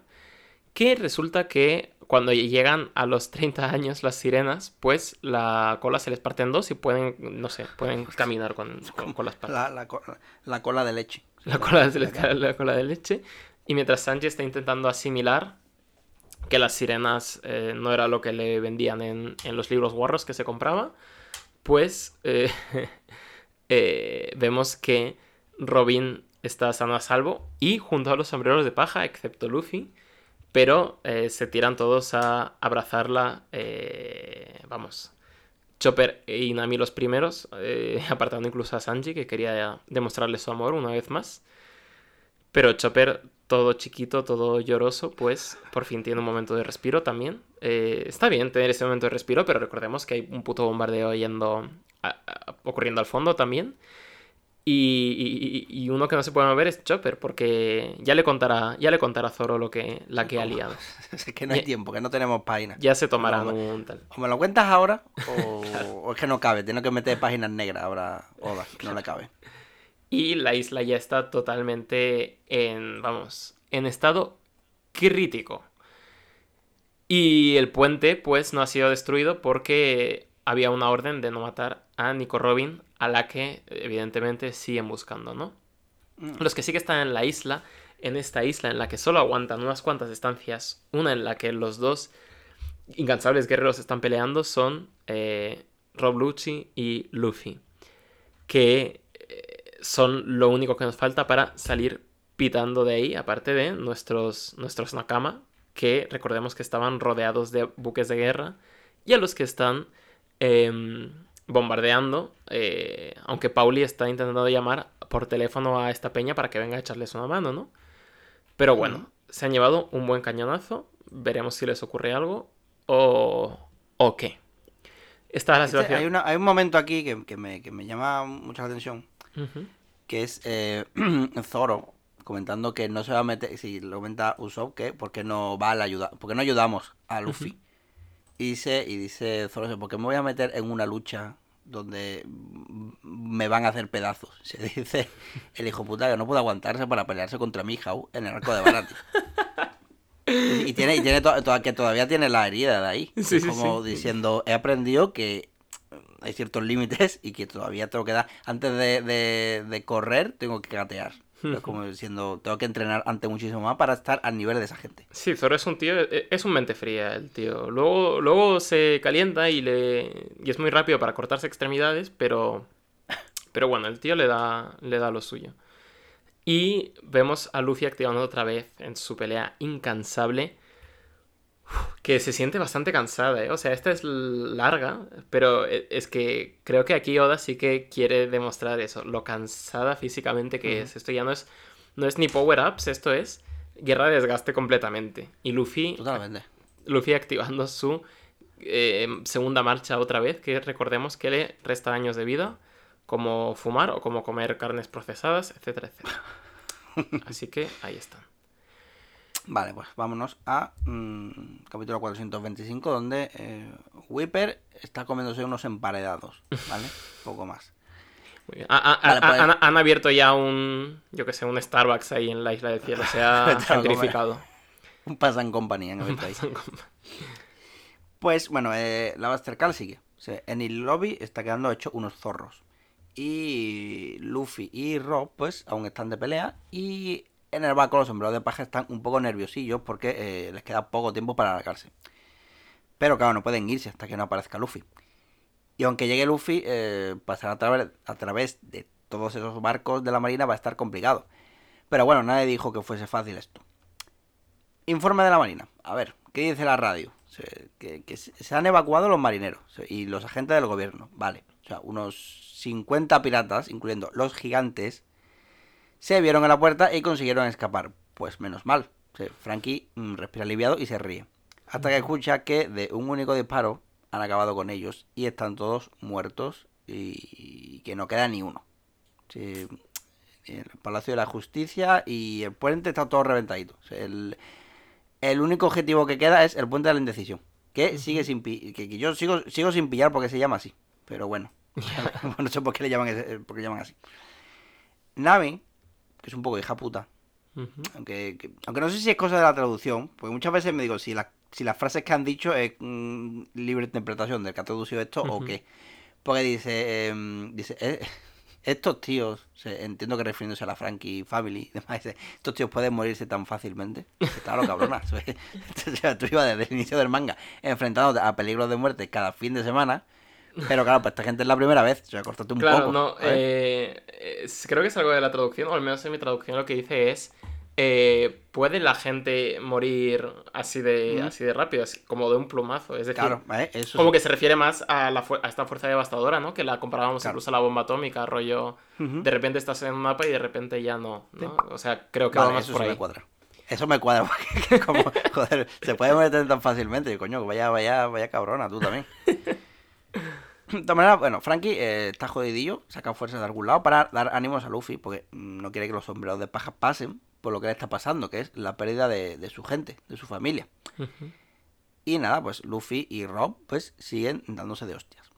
Luffy vuelve a echar humo. Mm, No puede usar más su técnica de inflarse porque si no se queda chiquito. Pero de todos modos, eso le conviene más porque, porque estando inflado es fuerte, pero más lento. Así que aquí eh, el, y el furro va a toda leche, moviéndose. Rob dice, dice, se hace el típico momento en pelas de manga de decir, ahora sí que sí, mi ataque más poderoso. El típico. Dice que, mm, espérate, lo tengo por aquí escrito. Que es eh, Rokuchi Kyogi Rokuogan. Bueno. Que es, que es un puñetazo en el estómago que recuerda al Impact Dial de, eh, de Skypiea. Sí, pero más fuerte, si se puede. Incluso. Más, y, y, mm, fuera todos ven la explosión y se comenta que si, que si no llega a ser por Luffy, Rob ya los habría matado a ellos. Anda. Pues eso después, eh, el que sea, que se lo diga Luffy. Que desde lo de Aokiji está un poco traumatizado con el tema. Así que, que, que sí, que, que ha conseguido, ha salvado a su gente. Así que, que es lo que buscaba él, ese logro desbloqueado. Y es un momento de duda de si, de si Luffy sería capaz de vencer. Sobre todo por parte de Sogeking, así que Zoro lo llama retrasado. Que no sé si es cosa de la traducción, pero me cuadra. Pues sí, me parece perfecto. Y ya pasamos al capítulo 426. Ujú. Bueno, mm, puente de la indecisión destruido. Ahora sí que sí. O al menos una parte. Además, la marina sabe que los sombreros de paja andan por ahí vivos. Y como han sido los que acabaron con el CP9, pues no se van a ir de rositas. Además que Robin anda por ahí todavía, así que no olvidemos por qué se ha montado todo este lío. Claro. Y en el lobby, sí, ha permanecido intacta 800 años desde que el CP9 lo controla. Y han llegado estos y le han pasado la manita por la cara. Para que sigan diciendo que esta tripulación son unos mindundis. Eh, ojo, cuidado con ellos. Claro.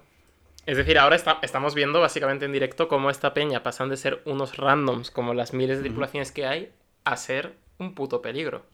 A ser leyendas Ya incluso. Se han puesto ya en el mapa. Ahora sí, Sí, que sí, sí. Y tanto. Y por la puerta grande, además. Literalmente por la puerta grande. Literalmente por la puerta grande, ¿verdad? Eh, vale. Eh, la explosión de antes le ha, ha dejado, el de, de Luffy y Rob, se ha dejado un hueco gordo en la pared desde donde se ve la pelea. Y Frankie, Zoro, Soeking y Sanji deciden animar a Luffy. O sea, mostrarle que están todo bien, o sea, que, que han salvado a Robin, etcétera, etcétera. Así que si estabas preocupado por ello, pues ahora sabes que está bien.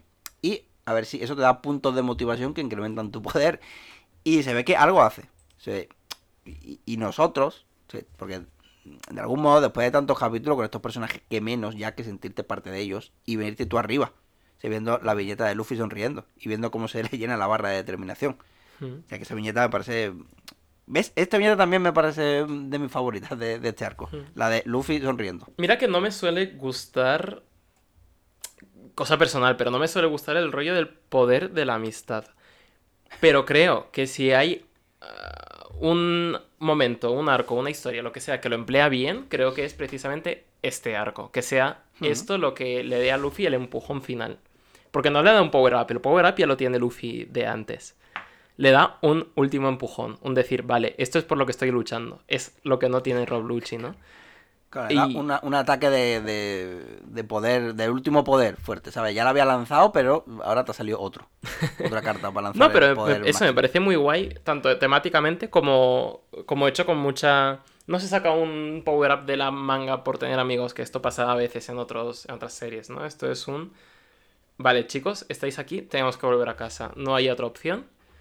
Vamos a acabar con esto a costa de apostarlo todo, porque Luffy ahora va a dar una hostia más, ¿vale? Pero cada hostia lo está apostando literalmente todo, que ahora lo veremos. Y Rob dice que sí, que sí, buen trabajo, pero a ver cómo termina la cosa en un rato.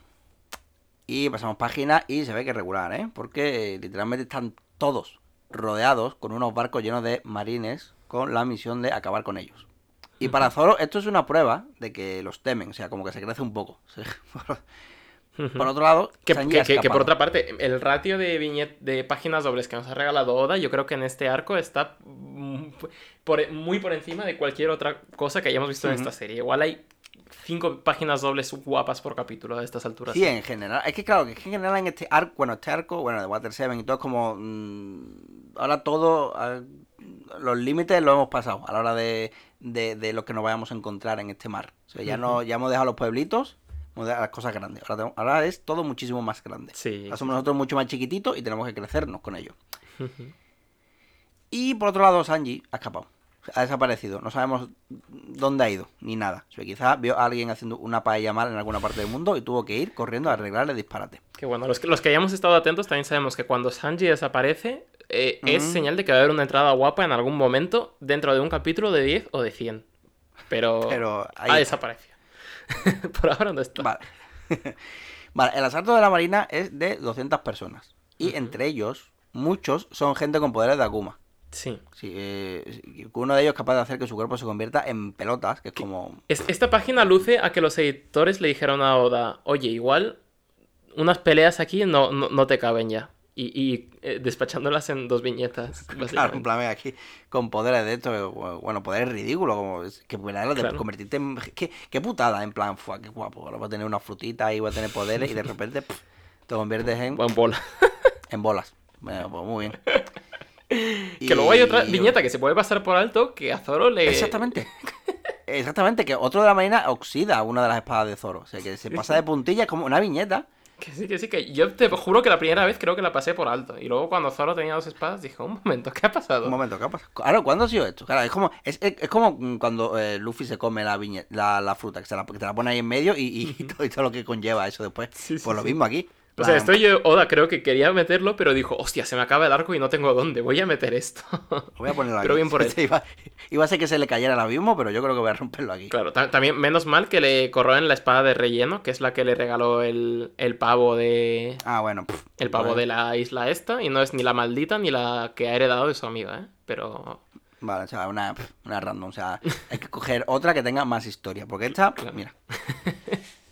Bueno, pero bueno, que si hay, bueno, hay seis marines con poderes, pues aquí está Robin para sacar 500 manos y brazos y pegar collejas. El caso es aguantar hasta que venga Luffy. Pero Rob, eh, como ha visto que se ha motivado más de la cuenta este, pues juega la carta de la batalla psicológica. En plan, "Hmm, te estás quedando sin fuerza, ¿eh? Este es tu límite, mm, no vas a poder escapar, no sé qué, perseguiremos a Robin al fin del mundo, etcétera, etcétera. Y después ataca, o sea que parece que es como un electrochoc de esto, no sé cómo se llama, lo de los que te meten una descarga en el pecho que se ve en estos. las pelis. Esa- o los que, no, lo de como que te despiertan, te meten un calambrazo en el pecho para despertarte. Ah, sí, un desfibrilador. Eso. Pues eso me parece. El último ataque de, de, de, de Rob me parece. un poquito, un que deja a nuestro héroe hecho fosfatina en el suelo. Y me parece ya que está todo perdido. De repente, sin saber de dónde, sale el mismísimo Usopp. Que no sabíamos de él desde hace la tira ya, por lo menos. Claro, fue ya. En el, en el tren. Y ha aparecido de repente. Y era lo que iba a criticarle a Oda de este arco de colega. Has querido aquí meterte en camisa de once varas, pero se te han olvidado el personaje. Susop no, no ha salido en todo el arco. Exactamente. Pero bueno, al final se ha redimido un poquito. ha aparecido ahí, un poco Deus Ex Máquina, pero bueno, ha salido de ninguna parte. A decirle, bueno, están Don Quijote y el otro viejo pasándolo solo de puta madre en Skypiea y bebiéndose unas cervezas en el nuevo parque temático que se han abierto. En la portada, por supuesto. Así que por, por- ahí todo bien. No, no es que haya salido también aquí en el, en el Lobby también. Claro, claro, ¿eh? de repente el, el Quijote este. Eh, y los gritos de Luffy. ¡Acá! ¡Oh, coño! O sea, me- acabo de quedarme flipando porque esto te lo juro que es la primera vez que lo veo. En la primera página, última viñeta, sale Kochikame. No sé si... Que es un manga muy famoso también de la Shonen Jump, que es un señor que es eh, repartidor, creo. ¿Ves que hay un tío que va con ropa azul entre todos los marines que tienen unicejo? Ah, hostia, ¿verdad? Hostia. Busca. eh, eh, Es Kochikame, Ah. tío. Que es un No manga sabía. mítico también de la. Búscalo en Google. Kochikame. Kochi- Ko- Que es un señor que. Es un manga de risa de un señor que es repartidor, creo. Ah, este, tam- este no es también uno de los mangas más longevos o algo así. De hecho, Sí, es, sí, creo sí, que es el más longevo de la historia. Sí, sí, sí, puede ser. Pero. Pero es él, coño, ¿no? O sea, sí, estoy flipando yo. Sí, sí, sí. Vale, sí. vale. Sí, es él, además tiene... Sí, parece que tiene... Sí, es él. Si el manga más largo de la historia es... eh, Es este. Fíjate. O no, no es otro. Bueno, da igual, que sí que es él. Que me ha, que me ha descolocado porque no me esperaba no me esperaba esto. Y me he puesto a buscarlo, pero sí, eh, eh, yo diría que es él. Yo lo doy por bueno. Vale, me parece bien. Eh, bueno, pero sí, me, tras este pequeño desliz, eh, pues Luffy está tremendamente reventado. Pero tremendamente, o sea, la- cómo expresa el, la tremenda reventez que lleva encima Luffy en esta viñeta me parece una cosa muy loca. Ahí con el ojico medio pipa y demás. Y ahí, eh, con su vapor saliendo sangre, sudor, lágrimas, ve a Usopp en medio de toda la vorágine. A su mejor amigo, ¿no? Se podría, se Ujú. podría decir. Y ahí está Usopp, que al principio se hace el, el tsundere también un poco, de yo he venido a rescatar a Robin, no es que me importes, no sé qué, no sé cuánto. Sí, sí, y, y- y la reacción de Zoro aquí en general. Sí, sí. El tema uso Luffy eh, me gusta mucho porque el tipo es duro y sabe que las cosas pasan y hay que aceptarlo, pero que el fondo quiere que todo siga igual y se solucione. Por eso me gustan mucho las reacciones de. El tema de mm, mm, Usopp jugándose la vida, casi muriendo y tal, están las reacciones de Sanji, pero en la relación, la relación está Usopp. Zoro. Correcto, correcto, correcto. Y siendo él un poco el, el mástil, ¿no? De esta tripulación también de... Tienes, ti- Zoro tiene un trabajo que cumplir y no puede faltarle. Pero es lo que tú dices, ¿no? Tiene su, su corazoncito también. Que nunca va a anteponer su corazoncito a su trabajo, que su trabajo es la lealtad absoluta a Luffy y por tanto a todos los sombreros de paja. Pero eso, tiene su, su tal. Eh, y Usopp lo primero que le dice es, voy a luchar yo contra ti. Eh, que Usopp ha tenido muchos momentos de valentía así, y ya de enfrentarse al villano del arco, ya con Enel, con, con este, con alguno más. O sea, el tío cobarde no es. Lo que pasa es que es un tío normal al que le han metido en este mundo sin él comerlo ni beberlo. Pero el tío tiene un buen par de... Un buen par de narices. Claro, porque confía plenamente también en, en Luffy. Mm. Sí, sí. Y Luffy está viendo su mayor pesadilla materializarse. La pesadilla que nació hace 100 capítulos de qué pasará si los míos corren peligro. De repente aparece uno de los míos, aunque ya no nos llamemos como tal, pero aparece mi mejor amigo aquí y empiezan a pelear, ¿no? A- Pero esta pelea de, yo qué sé, de se pican otro rollo. Sí, sí, te explica, pero y, y, y Zoro sonriendo. O sea, porque Sí, hay sí, una sí. viñeta de la que está peleándose, pero se puede ver que está sonriendo. En plan, sé cuál es el plan que está, sé lo que tienes planeado y va a funcionar. O sea que está como súper motivado y sonriendo con ello. Correcto. Y vu- vuelve aquí el coach eh, Usopp, que ya vimos hace más de 100 capítulos, que ya nos enseñó que no hay nada más poderoso en un hombre que la voluptuosidad de su afro. Pues ahora viene a darnos otra lección, que es que aunque todo esté cubierto de humo, aún se puede ver el cielo y aún se puede ver el océano. Mm. Esto no es el infierno, no te vas a morir, no hagas que me preocupe tanto por ti, gana y nos vamos a casa. Y Luffy le dice, sí señor, voy a hacerlo. Y le dice, podría hacer esto todo el día, incluso a, a Rob Luffy. Aguantaría todos los días. Contaría todo el día. Y. Y cuando Rob Lucy le dice que mandará a todos sus Nakama al infierno, pues se enzarzan en un último intercambio de hostias, en el que Luffy, bueno, Lucy le acaba dando un otro desfibrilador de los suyos y estamos en terreno ya ya no crítico, ya estamos ya hemos superado lo siguiente, ¿no? Mientras los Mugiwara intentan pues eh, alejar a todos los marines, Usopp está luchando otra vez con sus viejas técnicas, como la de hacer así con una pizarra para que el ruido sea bastante molesto, que es bastante desmoralizante a nivel de combate. Y... Es que claro, es que te están, te están pegando espadas unos piratas y encima tienes que estar aguantando ese sonido. uf. Claro. Y Luffy, pues lejos de caer rendido con ese ataque, está de pie y empieza a dar una tormenta de hostias de estas que tanto nos gustan, recordando por lo que hemos llegado aquí, que es para dar las espaldas a todo el mundo para salvar a una amiga. Es, eh, se le equivalente aquí a hondonadas de hostias. Sí, Hondonadas las, de famosas, hostias, las correcto. famosas hondonadas de hostias las Las vienen aquí. sonadas de, Astia que ya, de hostias que ya derrotaron al mafioso más eh, chungo de Arabasta. Están a punto de derrotar al furro más furro de todos los furros. Que hace que caiga rendido y una palomita, su palomita, se pose sobre ese cuerpo inconsciente de Rob Lucci. Así que es hora de volver a casa. Rob Lucci del CP9 acaba de ser derrotado por Luffy Sombrero de Paja. Un nombre Mm. que, pase lo que pase a partir de este capítulo, pasará a la historia, a los anales de este universo. No como el de Spandan. Ese eh, igual. Exacto. eh, claro, igual ese es, será, será recordado, pero por otras cosas peores. Pero el de Luffy, desde luego. Capítulo 428, vámonos de vuelta. ¿Vámonos de vuelta a dónde? Pues parece que algunos se van a la luna. Como nuestro Ojo. amigo Enel, que ya está yéndose a su tierra prometida, que es pues la luna, en su arca O gigante. sea, o sea, eh, eh, estaban anteponiéndonos eh, a los de Skypiea, ¿te acuerdas? Está Whipper, el Quijote, y ahora mira. Para, recordar, tanto- o sea, mientras todo, y, y mientras todo este lío que hay, el puto Enel eh, está llegando a la luna. claro.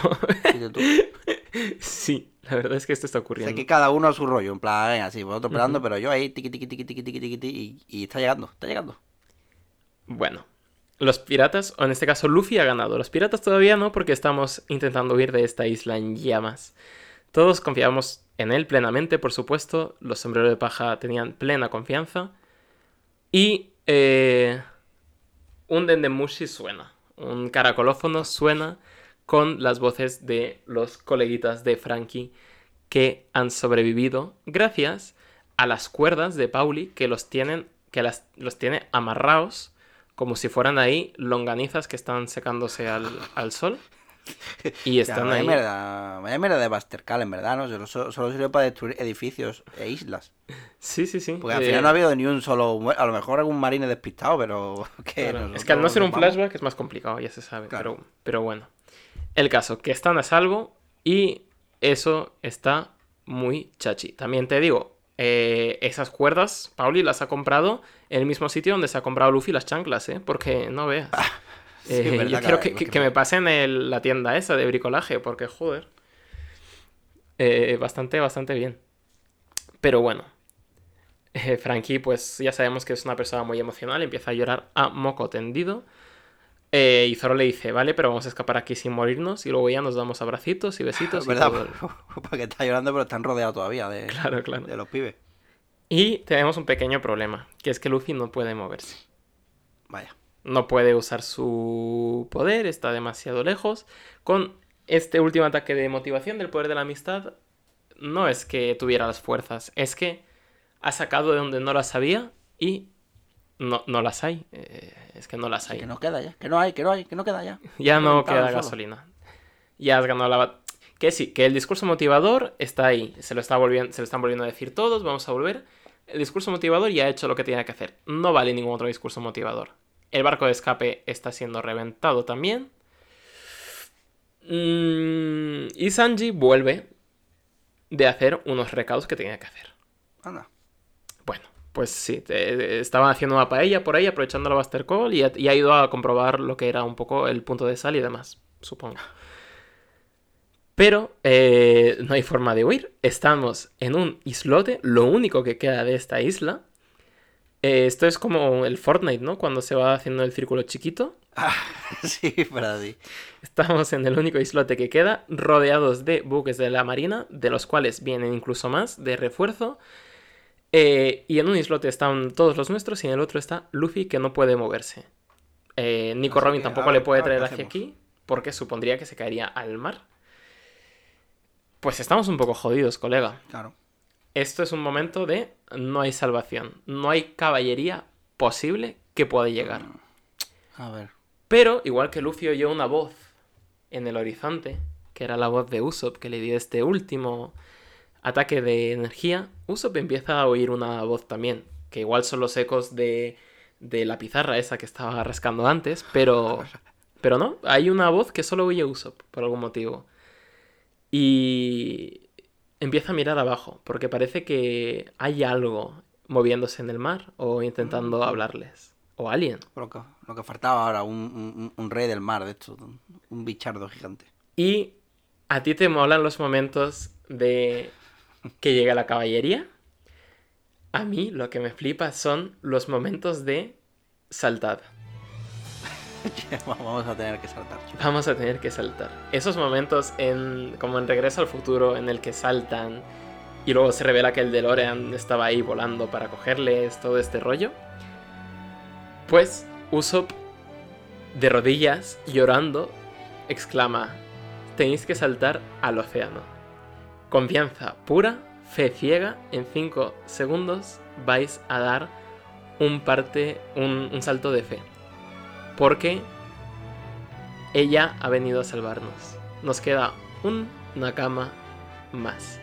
Y hay cosas que Luffy no puede hacer, como tener la puntería del mejor tirador de los siete mares. Hay cosas que Usopp no puede hacer, como eh, enfrentarse al tipo más poderoso de CP9. Y hay cosas que no puede hacer ningún otro barquito que esta carabela que nos regalaron en el, en el pueblo Sirup, en la aldea de, de Usopp. Este regalo de parte de Kaya, que es el Going Merry que nos ha acompañado en tantas aventuras, que nos ha llevado al cielo, nos ha llevado al infierno y casi casi nos lleva hasta aquí si no fuera porque estuviera perdido en el mar. Era quién es. Pero está aquí.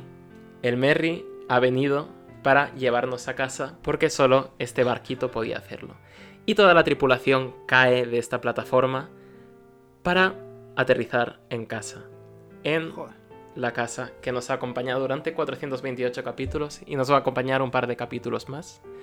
Que te lo cedo a ti, porque esto me parece el momento maravilla del arco, el momento milagro. Me parece que ha ocurrido ahora. Que es que el cabrón ha ido, ha ido, que ha ido plantando y vamos a recogerlo todo ahora, pero a mano abierta todo. Y Sí. es que esto yo no me lo, yo no me esperaba realmente este momento, porque digo yo, yo no sé cómo van a salir de aquí y de repente sale el puto Merry y digo joder. Eh, y, y además mm, te pones a, a, a- a leerlo y tiene sentido por toda la temática que tiene el, e- e- este arco. Y tú, joder, puto. Y tiene sentido porque es un manga mágico, tío. Porque esto en una serie de más de acción, más de lo que sea, pues no te lo tragas. Pero la magia, el romance de la aventura, el surrealismo este tan naif del que ha permeado la obra siempre, hace que digas, joder, si es que no podría ser otra cosa que no fuera el Merry ahí abajo. Y eso abajo y arriba, pues, eh, eh, o sea, llegó, llegó a la luna, o sea, el puto. Ha llegado a la luna, al final. ¿eh? Realmente lo hizo, ¿eh? Realmente ese, ese viejo hijo de puta lo hizo. Bueno, en fin, vamos a eso, ya a- al 229. Pues efectivamente sí, es el Merry. Porque de algún modo ha pasado a través de todos los barcos y mm, nuestro, nuestra tripulación está ahora a bordo con gran regocijo y también extrañeza porque, vamos a ver, mm, estaba, el barco estaba para tirarlo. Bueno, el caso. mm, Robin aprovecha y da las gracias a la tripulación por salvarle la vida y no dejarla tirada, pese a todo lo ocurrido. Todos sonríen, todos alegres eh, en la página y hay viñetas únicas para todos, y viñetas únicas de risa para todos en esta página, menos para Luffy, eh, Chopper y Zoro que están en la página siguiente. Pues Zoro, Zoro no se ríe, porque hay cosas más importantes ahora. Y Chopper, que lleva toda esta saga queriendo ser Zoro. Decide sonreír igual que Luffy y no ponerse serio como Zoro porque a ciertos niveles de seriedad solamente puede llegar Zoro. claro, cada uno Y tiene su papel, ¿no? claro, porque al final del día Chopper no deja de ser un niño y Luffy igual. Y sonríe igual, o sea, con la caja de dientes que, que tiene, ¿sabes? Exactamente el, el mismo tipo de, de sonrisa. Sí. Todos, Y- llevan, vale. todos llevan un pedacito de Luffy realmente en sus Sí, sí. personalidades ya a este punto. Es muy guay eso. Sí, ¿verdad que sí? Eh, bueno, Spanda, que no está por la labor de dejar escapar a Robin, da la orden de que todos los barcos revienten al Merry y lo dice haciéndose pasar por el almirante Aokiji. Y la gente se lo traga, pese a que no recuerden que la voz de Aokiji sonase como si hubiese salido del dentista. O sea, que tuviese la medio, media boca dormida con la anestesia. Pero, Spandam incluso destruyendo los momentos bonitos, ¿eh? Ahí dando por saco Sí, hasta el ese- mismísimo final. No verdad tiene... que sí, ¿eh? Madre mía, incluso con la cara esa que tienes, es que ya es hasta desagradable de verlo. Pero bueno, por mucho que disparen, no dan ni una. O sea, rodean al Merry y los muy otas no saben apuntar y se dan entre ellos. ¿Es eso? O quizá que las puertas gigantes se están cerrando y eso está provocando tremendos remolinos en el agua. Pero ¿cómo es posible que se estén cerrando? Pues, cosita de Sanji, porque por eso se ausentó hace un rato. O sea, Es que ¿quién es el más puto? Vale, es un baboso. Lo ¿Quién es el más puto del Grand Line? ¿Es Sanji o no es Es Sanji? verdad. Es que está demostrando que es de los más listos del grupo. O sea, cuando se Sí, trata sí, de sí. planear cosas, Así, se lo tiene calladito y además le gusta sorprenderlo. Sí, le Plan, gusta irse por ahí. Le gusta irse por ahí a hacerse el, el longis. Claro, Y claro. No voy a ahí- avisar para que para, para quedar más guay todavía, para que sea una sorpresita. Y, y Zoro, por supuesto que sí, que sí, pero ¿nos vamos ya o dejamos que los remolinos nos traigan? O sea, Zoro siempre, siempre igual. Mm, mm, menos mal que Nami. Zoro es como el padre cuando, cuando hay que coger algún. Cuando hay que hacer algún viaje y, y levanta a todo el mundo a las 5 de la mañana. Que tenemos que irnos ya, tal, tal, no sé qué. Sí, sí, sí, sí, exactamente. El- sí, el, el tipo, tipo- bueno, eso es como un, un, un- un gen de padre. Sí, aparece, cuando eres padre aparece y, y ya está que no. Cuando hay un viaje te conviertes en eso, como el, el mayor padre de todos. Claro, claro, ya. Bueno, y Nami, que eh, ya mm, practicó en el arco de Foxy, con los remolinos de los corales eso, pues consigue manejar el Merry para salir de allí. Y la marina pues sigue disparando igualmente. Mm, Ve un hueco por ahí y disparan. Menos mal que nuestros chicos tienen recursos y un hombre de goma para devolver las balas.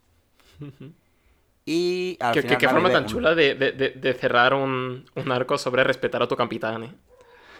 ¿verdad? Que usarlo como arma, claro que ve, no tiene otra. Que además- claro, como, como no se podía mover, me he dicho, bueno, pues no puede decir nada ahora tampoco. Y al final Nami ve un remolino y manda a Chapis, a Chapi digo yo, a Chopper a mover el timón. Spandam ve que se le escapa a Robin y saca otra vez a relucir sus mierdas, insultando a Robin. Y Robin ya pues le vuelve a hacer una llave y le parte la espalda por pesado y por mierdas. Y eh, todos aplaudimos ya, esperando que tenga una dolorosísima recuperación, si es que la tiene.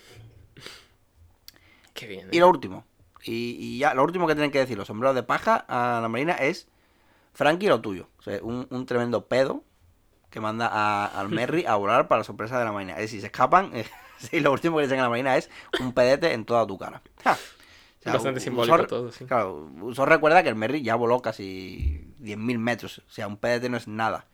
Y de propina una bomba de humo gigantesca, además, porque eh, pues cubre a todos los barcos de la marina que se están viendo atrás ya por culpa de los remolinos. Y bueno, pues oficialmente, sabes que llega Aokiji ahí con la, con la bicicletilla y Sí, se estaba haciendo su ruta dominguera, ¿eh? Y de repente. Claro, estaba echando ahí con su ratito. Y claro, ve, eh, y la marina, pues en plan, bueno, que ahora lo pillamos, que no quedará así, etcétera, etcétera. Y Aokiji ya, en plan, joder, sí. Empecé esta saga reventando a la tripulación yo solo. Se han reagrupado, han madurado, evolucionado, se han reconstruido y se han vuelto más fuertes que nunca. Es decir, definitivamente hemos perdido. Y todo gracias a uno de los nakamas que estaba más reventadito, que era el Merry, precisamente. Correcto. que ya han ganado. Han ganado la. Han ganado. Han ganado la batalla. Igual, igual, esto ya es, igual que en Arabasta era una victoria anónima, esto representa la victoria de la piratería sobre la Marina y sobre el gobierno mundial. Que esto era la- una de las bases más importantes del gobierno mundial en todo el mundo. Esto ya no es una victoria anónima, esto es una derrota política absoluta, como dice Aokiji. Y esta nueva era de la que están hablando, de la que ya se hablaba en Haya, eh, que algunos la tomaban con cinismo, que no siguieras tus sueños, etcétera está empezando a fraguarse. Eh, los poderes de este mundo ya están empezando a girar las tornas gracias a un chico con poderes de goma y sus fantabulosos amigos. Ojo. Ojo, ahora mismo Ennis Lobby es trending topic en el mundo de One Piece. Que ahí Bueno. el, el Twitter de ahí es con un es con la gaviota esa, ¿no? Que va trayendo las. Sí. Bueno, pues vamos ya al 4.30, ya al último de. Creo que sí, que es el último. Hmm. Ya de. Sí. Bueno, pues ya todos tranquilos. O sea, plano general. Sí, he pasado en el estar la luna, vale. Sí, ya, ya hablaremos de eso. Todavía. Pero eso, que estamos todos tranquilos. Otras cosas en él, por favor. Por favor. Pues vemos el mar y el Merry a lo lejos, que parece un barco normalito y corriente, pero si nos acercamos vemos que siguen teniendo sus problemillas, o sea, que aún hay que resolver. Primero lo de Usopp, que se fue. Se anuncia a Soegin que se fue en un bote salvavidas. Claro. Y aquí Oda te pone a Luffy y a Chopper uno encima de otro para decirte que entre los dos suman un solo cerebro. Y un cerebro no muy listo. Pero, pero bueno, ahí están. Sigamos. eh, el misterio de las voces. O sea, que alguien estaba llamando a la tripulación y todos han entrado en una paranoia colectiva. O, sea, o era el Merry el que hablaba. No sabemos. O sea, qué ha pasado. Y a lo lejos ven un barco y es el de la, ah, la compañía Galeila. Con toda la peña contenta de ver a la tripulación y sorprendida de que el Merry siga navegando como si nada. Ujú. Que De estos hecho, se uno que esperado tomarse el desayuno del día en el bar ahí de Water 7 a que se calmaran las aguas y han dicho, venga, ahora sí, ahora vamos a... Ahora, ahora que sí como. De hecho, hay uno haciendo un corte de manga, si te fijas. es verdad. A la derecha hay uno ahí en plan, pues toma, para tu boca, plan que yo, por favor. En fin, eh, reencuentros, holgorios, un grupo de piratas que de piratas que le ha declarado la guerra al mundo y ha vuelto como si nada, así, una leyenda por ahí. Pero ya volvamos a la vida real, porque el Merry se rompe. Se, eh, rompe de verdad. Así que no, que, no olvidemos cómo estaba en un principio. Y Luffy, que ha visto el cielo abierto, mm, vuelve a gritarle a Iceberg, se ve que la arregle, se ve que, que arregle al Merry. Y Iceberg otra vez con cara de, "Uf, madre mía, pesado, el puto pesado, el puto Luffy este. se- Vamos a ver. Que si quieres al barco tanto, deja que descanse ya. O sea, que ya ha hecho todo lo que podía, ya ha dado, ya ha dado todo lo que puede, si no da más de sí. Porque Iceberg, aquí se ven en páginas negras, o cuando estaba en Water 7, durante, bueno, durante la Agua Laguna, escuchó una voz que en la isla de los barcos abandonados y se encontró al Merry. Aún peor de como estaba, por el Agua Laguna. Y el barco que, que decía que quería navegar una vez más. Y Iceberg se puso manos a la obra porque de algún modo eh, el Merry vuelve a la gente eh, psicotraya perdida, ¿sabes? Escuchan voces, se vuelven obsesivos, en fin. Que lo arregló como pudo y el Merry le dio las gracias y se fue ahí a darlo todo. A navegar más allá de sus límites y romperlos porque es todo lo que han hecho los Nakamas en este arco. Eh, sobrepasan los límites y juntos vencen al gobierno mundial. Si tenemos una- tenemos a Luffy, ¿no? Que ha subido de nivel con nuevos ataques y formas. Chopper, con lo del Monster Chopper. Usopp también ha roto límites demostrando que es el mejor francotirador de todos. Eh, las nuevas, los nuevos ata- ataques super tocho de, de, de, de Zoro. Sanji con sus ataques de fuego. Es decir, todos han conseguido arcos. En fin, que hemos estado en el momento más bajo de la tripulación y en el más alto, de momento. Sí. Como una ola, soy como una ola. Míralo. Sí, como- como míralo. Autores que usan Eh. subtexto, ¿eh? Joder, qué cabrón. Eh, bueno, a ver, se viene. Se viene el momento. El momento, el entierro del Merry. El entierro rollo. rollo vikingo. Sí. O sea, ahí metiéndole fueguito y eh, esperando que se hunda y descanse. Ujú. Porque sí, es un, es un empieza- es un momento de. Joder, Luffy aceptándolo, ¿eh? La última fase ya. Lo, Sí, lo sí. último que dice es. Lo entiendo. Ya no hay eh, excusas, no hay nada. Es lo que tenía que pasar. Lo hemos navegado juntos. No hay más. Sí, y, y cuando empieza a arder empieza a nevar. De repente. Como, Sí. ¿cuándo fue la última vez que vimos nevar? Pues fue en, en Drum. Y en Drum se habló de la muerte. O sea que cuando muere realmente una persona, decía Iruluk. Pues cuando es olvidada, que además tú lo has recordado en este programa. Sí. Sí que eh, nuestros nakamas pues empiezan a recordar momentos que han tenido con el barco. Cuando lo vieron por primera vez, Joder. las prácticas de tiro, todo el mundo intentando poner parches en el barco, Zoro durmiendo en el sitio favorito de Luffy. Mm. Y entrando en el Grand Line, pasando a través de peces gigantes, coño, eh, volando a 10.000 metros y bajando de un pulpo gigante. Nadie daba un duro por un barco que es poco más grande que una barquita y mira todo el currículum que tiene. Y todavía me falta otro Nakama, que es Vivi, que recuerdo que Nami le dijo a, a Vivi que en el Going Merrin sus problemas se iban. O sea, que era como un lugar feliz y lo recordó en su discurso de despedida. En despedida de, de, de Vivi, ¿no? Bueno, despedida, cuando estaba hablando para toda Arabasta. Dijo que era un barco que siempre iba hacia adelante. Y que le dijo el Merry, porque es que he ido para leerlo, porque no sé si es foreshadowing o simplemente era una forma de hablar de Vivi, aunque probablemente llegó a escuchar la voz del Merry.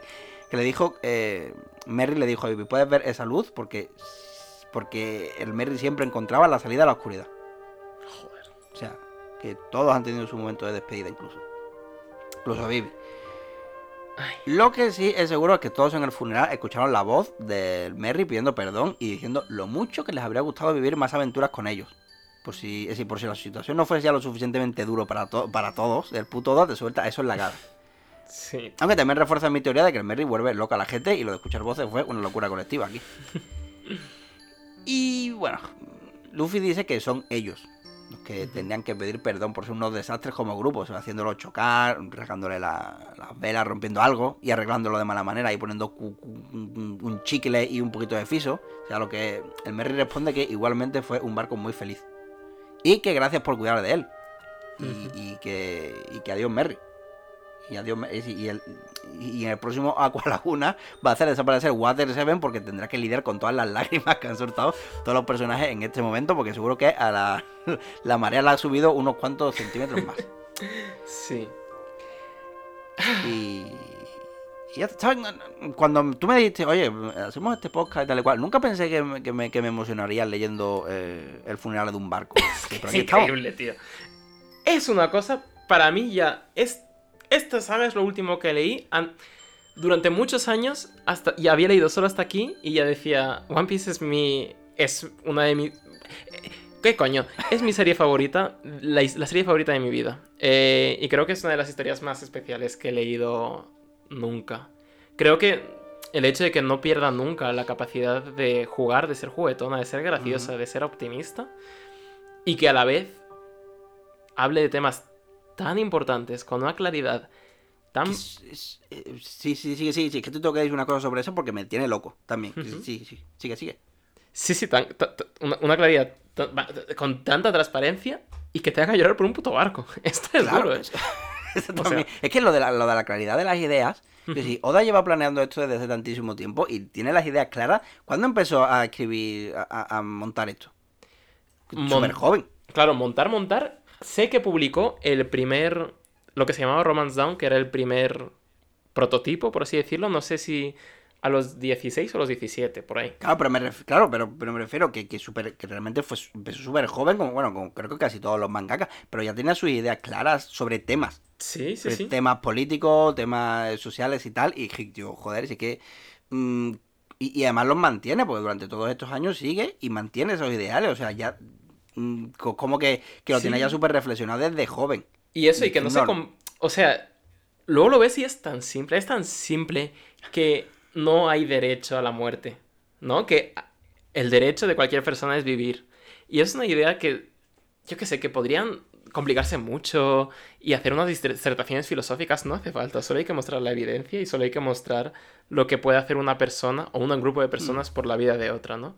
Joder. y para luchar contra el olvido. Eh, y no sé.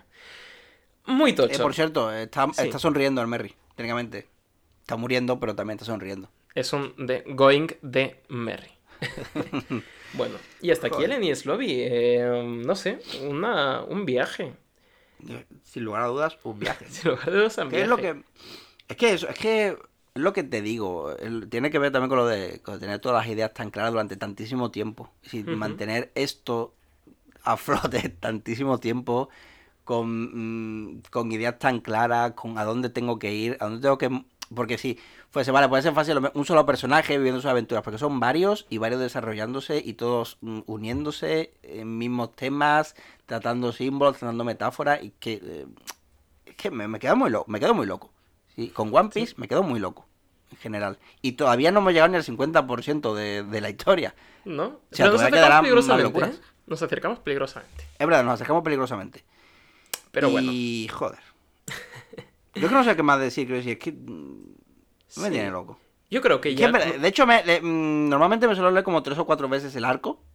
Plan, antes de hacer, mm, bueno, durante todo el proceso a la hora de hacer el podcast. Y el en este último, ya en el único en el que no se me, han, se me han humedecido los ojos un poco. Porque ya creo que ya me, eh, menos mal. Porque Como que ya lo has un ¿no? poco... Pero sí, sí, ya lo tengo yo, un poquito. yo- yo, vamos, yo con esto, buah, lloré lo que no está escrito la primera vez. Ay, en fin. Bueno, pues sí. eh, y, y, y esperad que aún hay un epílogo que Ah, verdad, comentaremos, bueno, por eso... que comentaremos no hoy, sino a la siguiente. Pero, pero sí, ya tendremos las ideas un poco más claras, creo, porque se vienen curvas. Uh, Así que... Hostia, yo esto me lo leí... es Esto que viene ahora, me lo leí cuando grabamos Foxy. ¿Te acuerdas? Sí, sí. dije, yo voy a seguir un poquito para adelante y ya, y ya paré ahí. Claro. Y digo, joder. Joder. se vienen curvas y se vienen risas, desde luego, para compensar un poquito. Pero bueno, nos vamos ya. Yo os voy a despedir con una canción Oh. eh, de un grupo que se llama Smith Street Band, que son australianos, de hecho. Y es una canción que se llama My Little Sinking Ship, mi pequeño barco que se hunde. Eh, por motivos. Es una canción muy bonita que le dedica el cantante a, a su hermana, pero va de estar ahí en los momentos más bajos de uno, ¿no? Y no sé, me apetecía ponerla. Es, no es una canción tan loca o animada como la que estamos acostumbrados, pero creo que la situación también la favorece. Mm, acepto, sí. Así que ahí va. Y bueno, di si quieres tema de redes y Ah, tal. verdad, bueno, em, arroba dos piezas tuitean, movisaurio, pique-97, eh, Ivo, Spotify, unos likes, unos comentarios, lo que queráis, unas amenazas, donaciones. Amenazas siempre gustan, ¿no? Pero... ¿Qué? Amenazas siempre gustan. Hombre, claro, es verdad, sí. A ver, claro, claro, después nos enfrentamos ahí. bueno. No, pero, pero nada, que eso. Que gracias también por escucharnos, porque eso es algo que se nos, mm, se nos pasa por alto siempre. Así que llegar aquí, eh, bueno, incluso ya solo cinco minutos de tu vida para escucharnos, ya te lo agradezco Claro, muchísimo. que esto creo que lo Pero decimos sí, hasta más fuera de micro que, que aquí. así que sí. Exactamente. Pero si ha llegado hasta aquí, hostia, eh, muchísimas gracias. De verdad, de corazón, lo digo. Vale. Pues sí, efectivamente, muchísimas gracias de corazón con todo el cocoro. Y os dejamos con esta cancioncita y nos vemos. Oh. Venga, hasta You're my little sinking ship, not quite built to hold such weight. We were raised for the suburbs, but we took to the waves. You carry me around from little town to little town, never knowing how much I need. Never asking a thing of me. I found you on the doorstep. It was brave to leave your room. Mine is a safe place. I have not abandoned you. Or that perfect nuclear family that I left behind. And now I'm paying too much rent, so you buy me some incense. You said you were proud when I stopped smoking cigarettes. And I hope that you're not disappointed that I started again. And at that awful backyard party where we stole a bottle of red, hopped a train, we got drunk and just sang songs instead. And later on the couch, you told me it was the best trip you'd taken.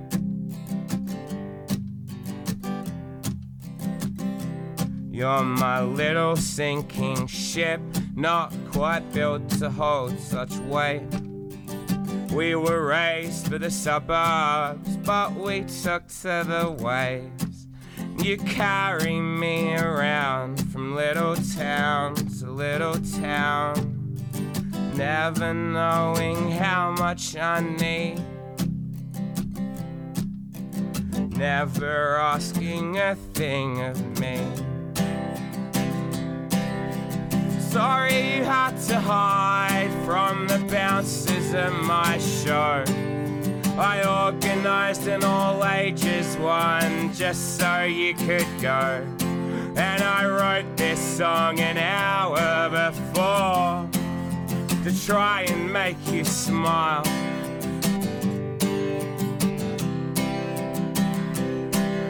Liz, do not look up to me, I am a drunken mess. You're so goddamn creative, a real force to be reckoned with. And I will say with all my heart and soul that I'll follow you wherever you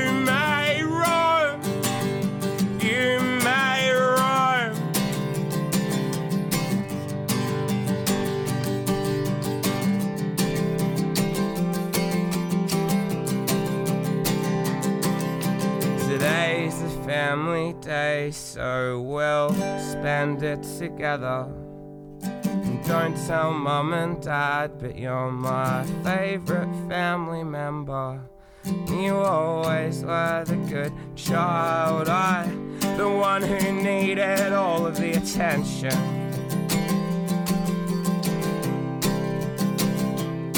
And you always take my side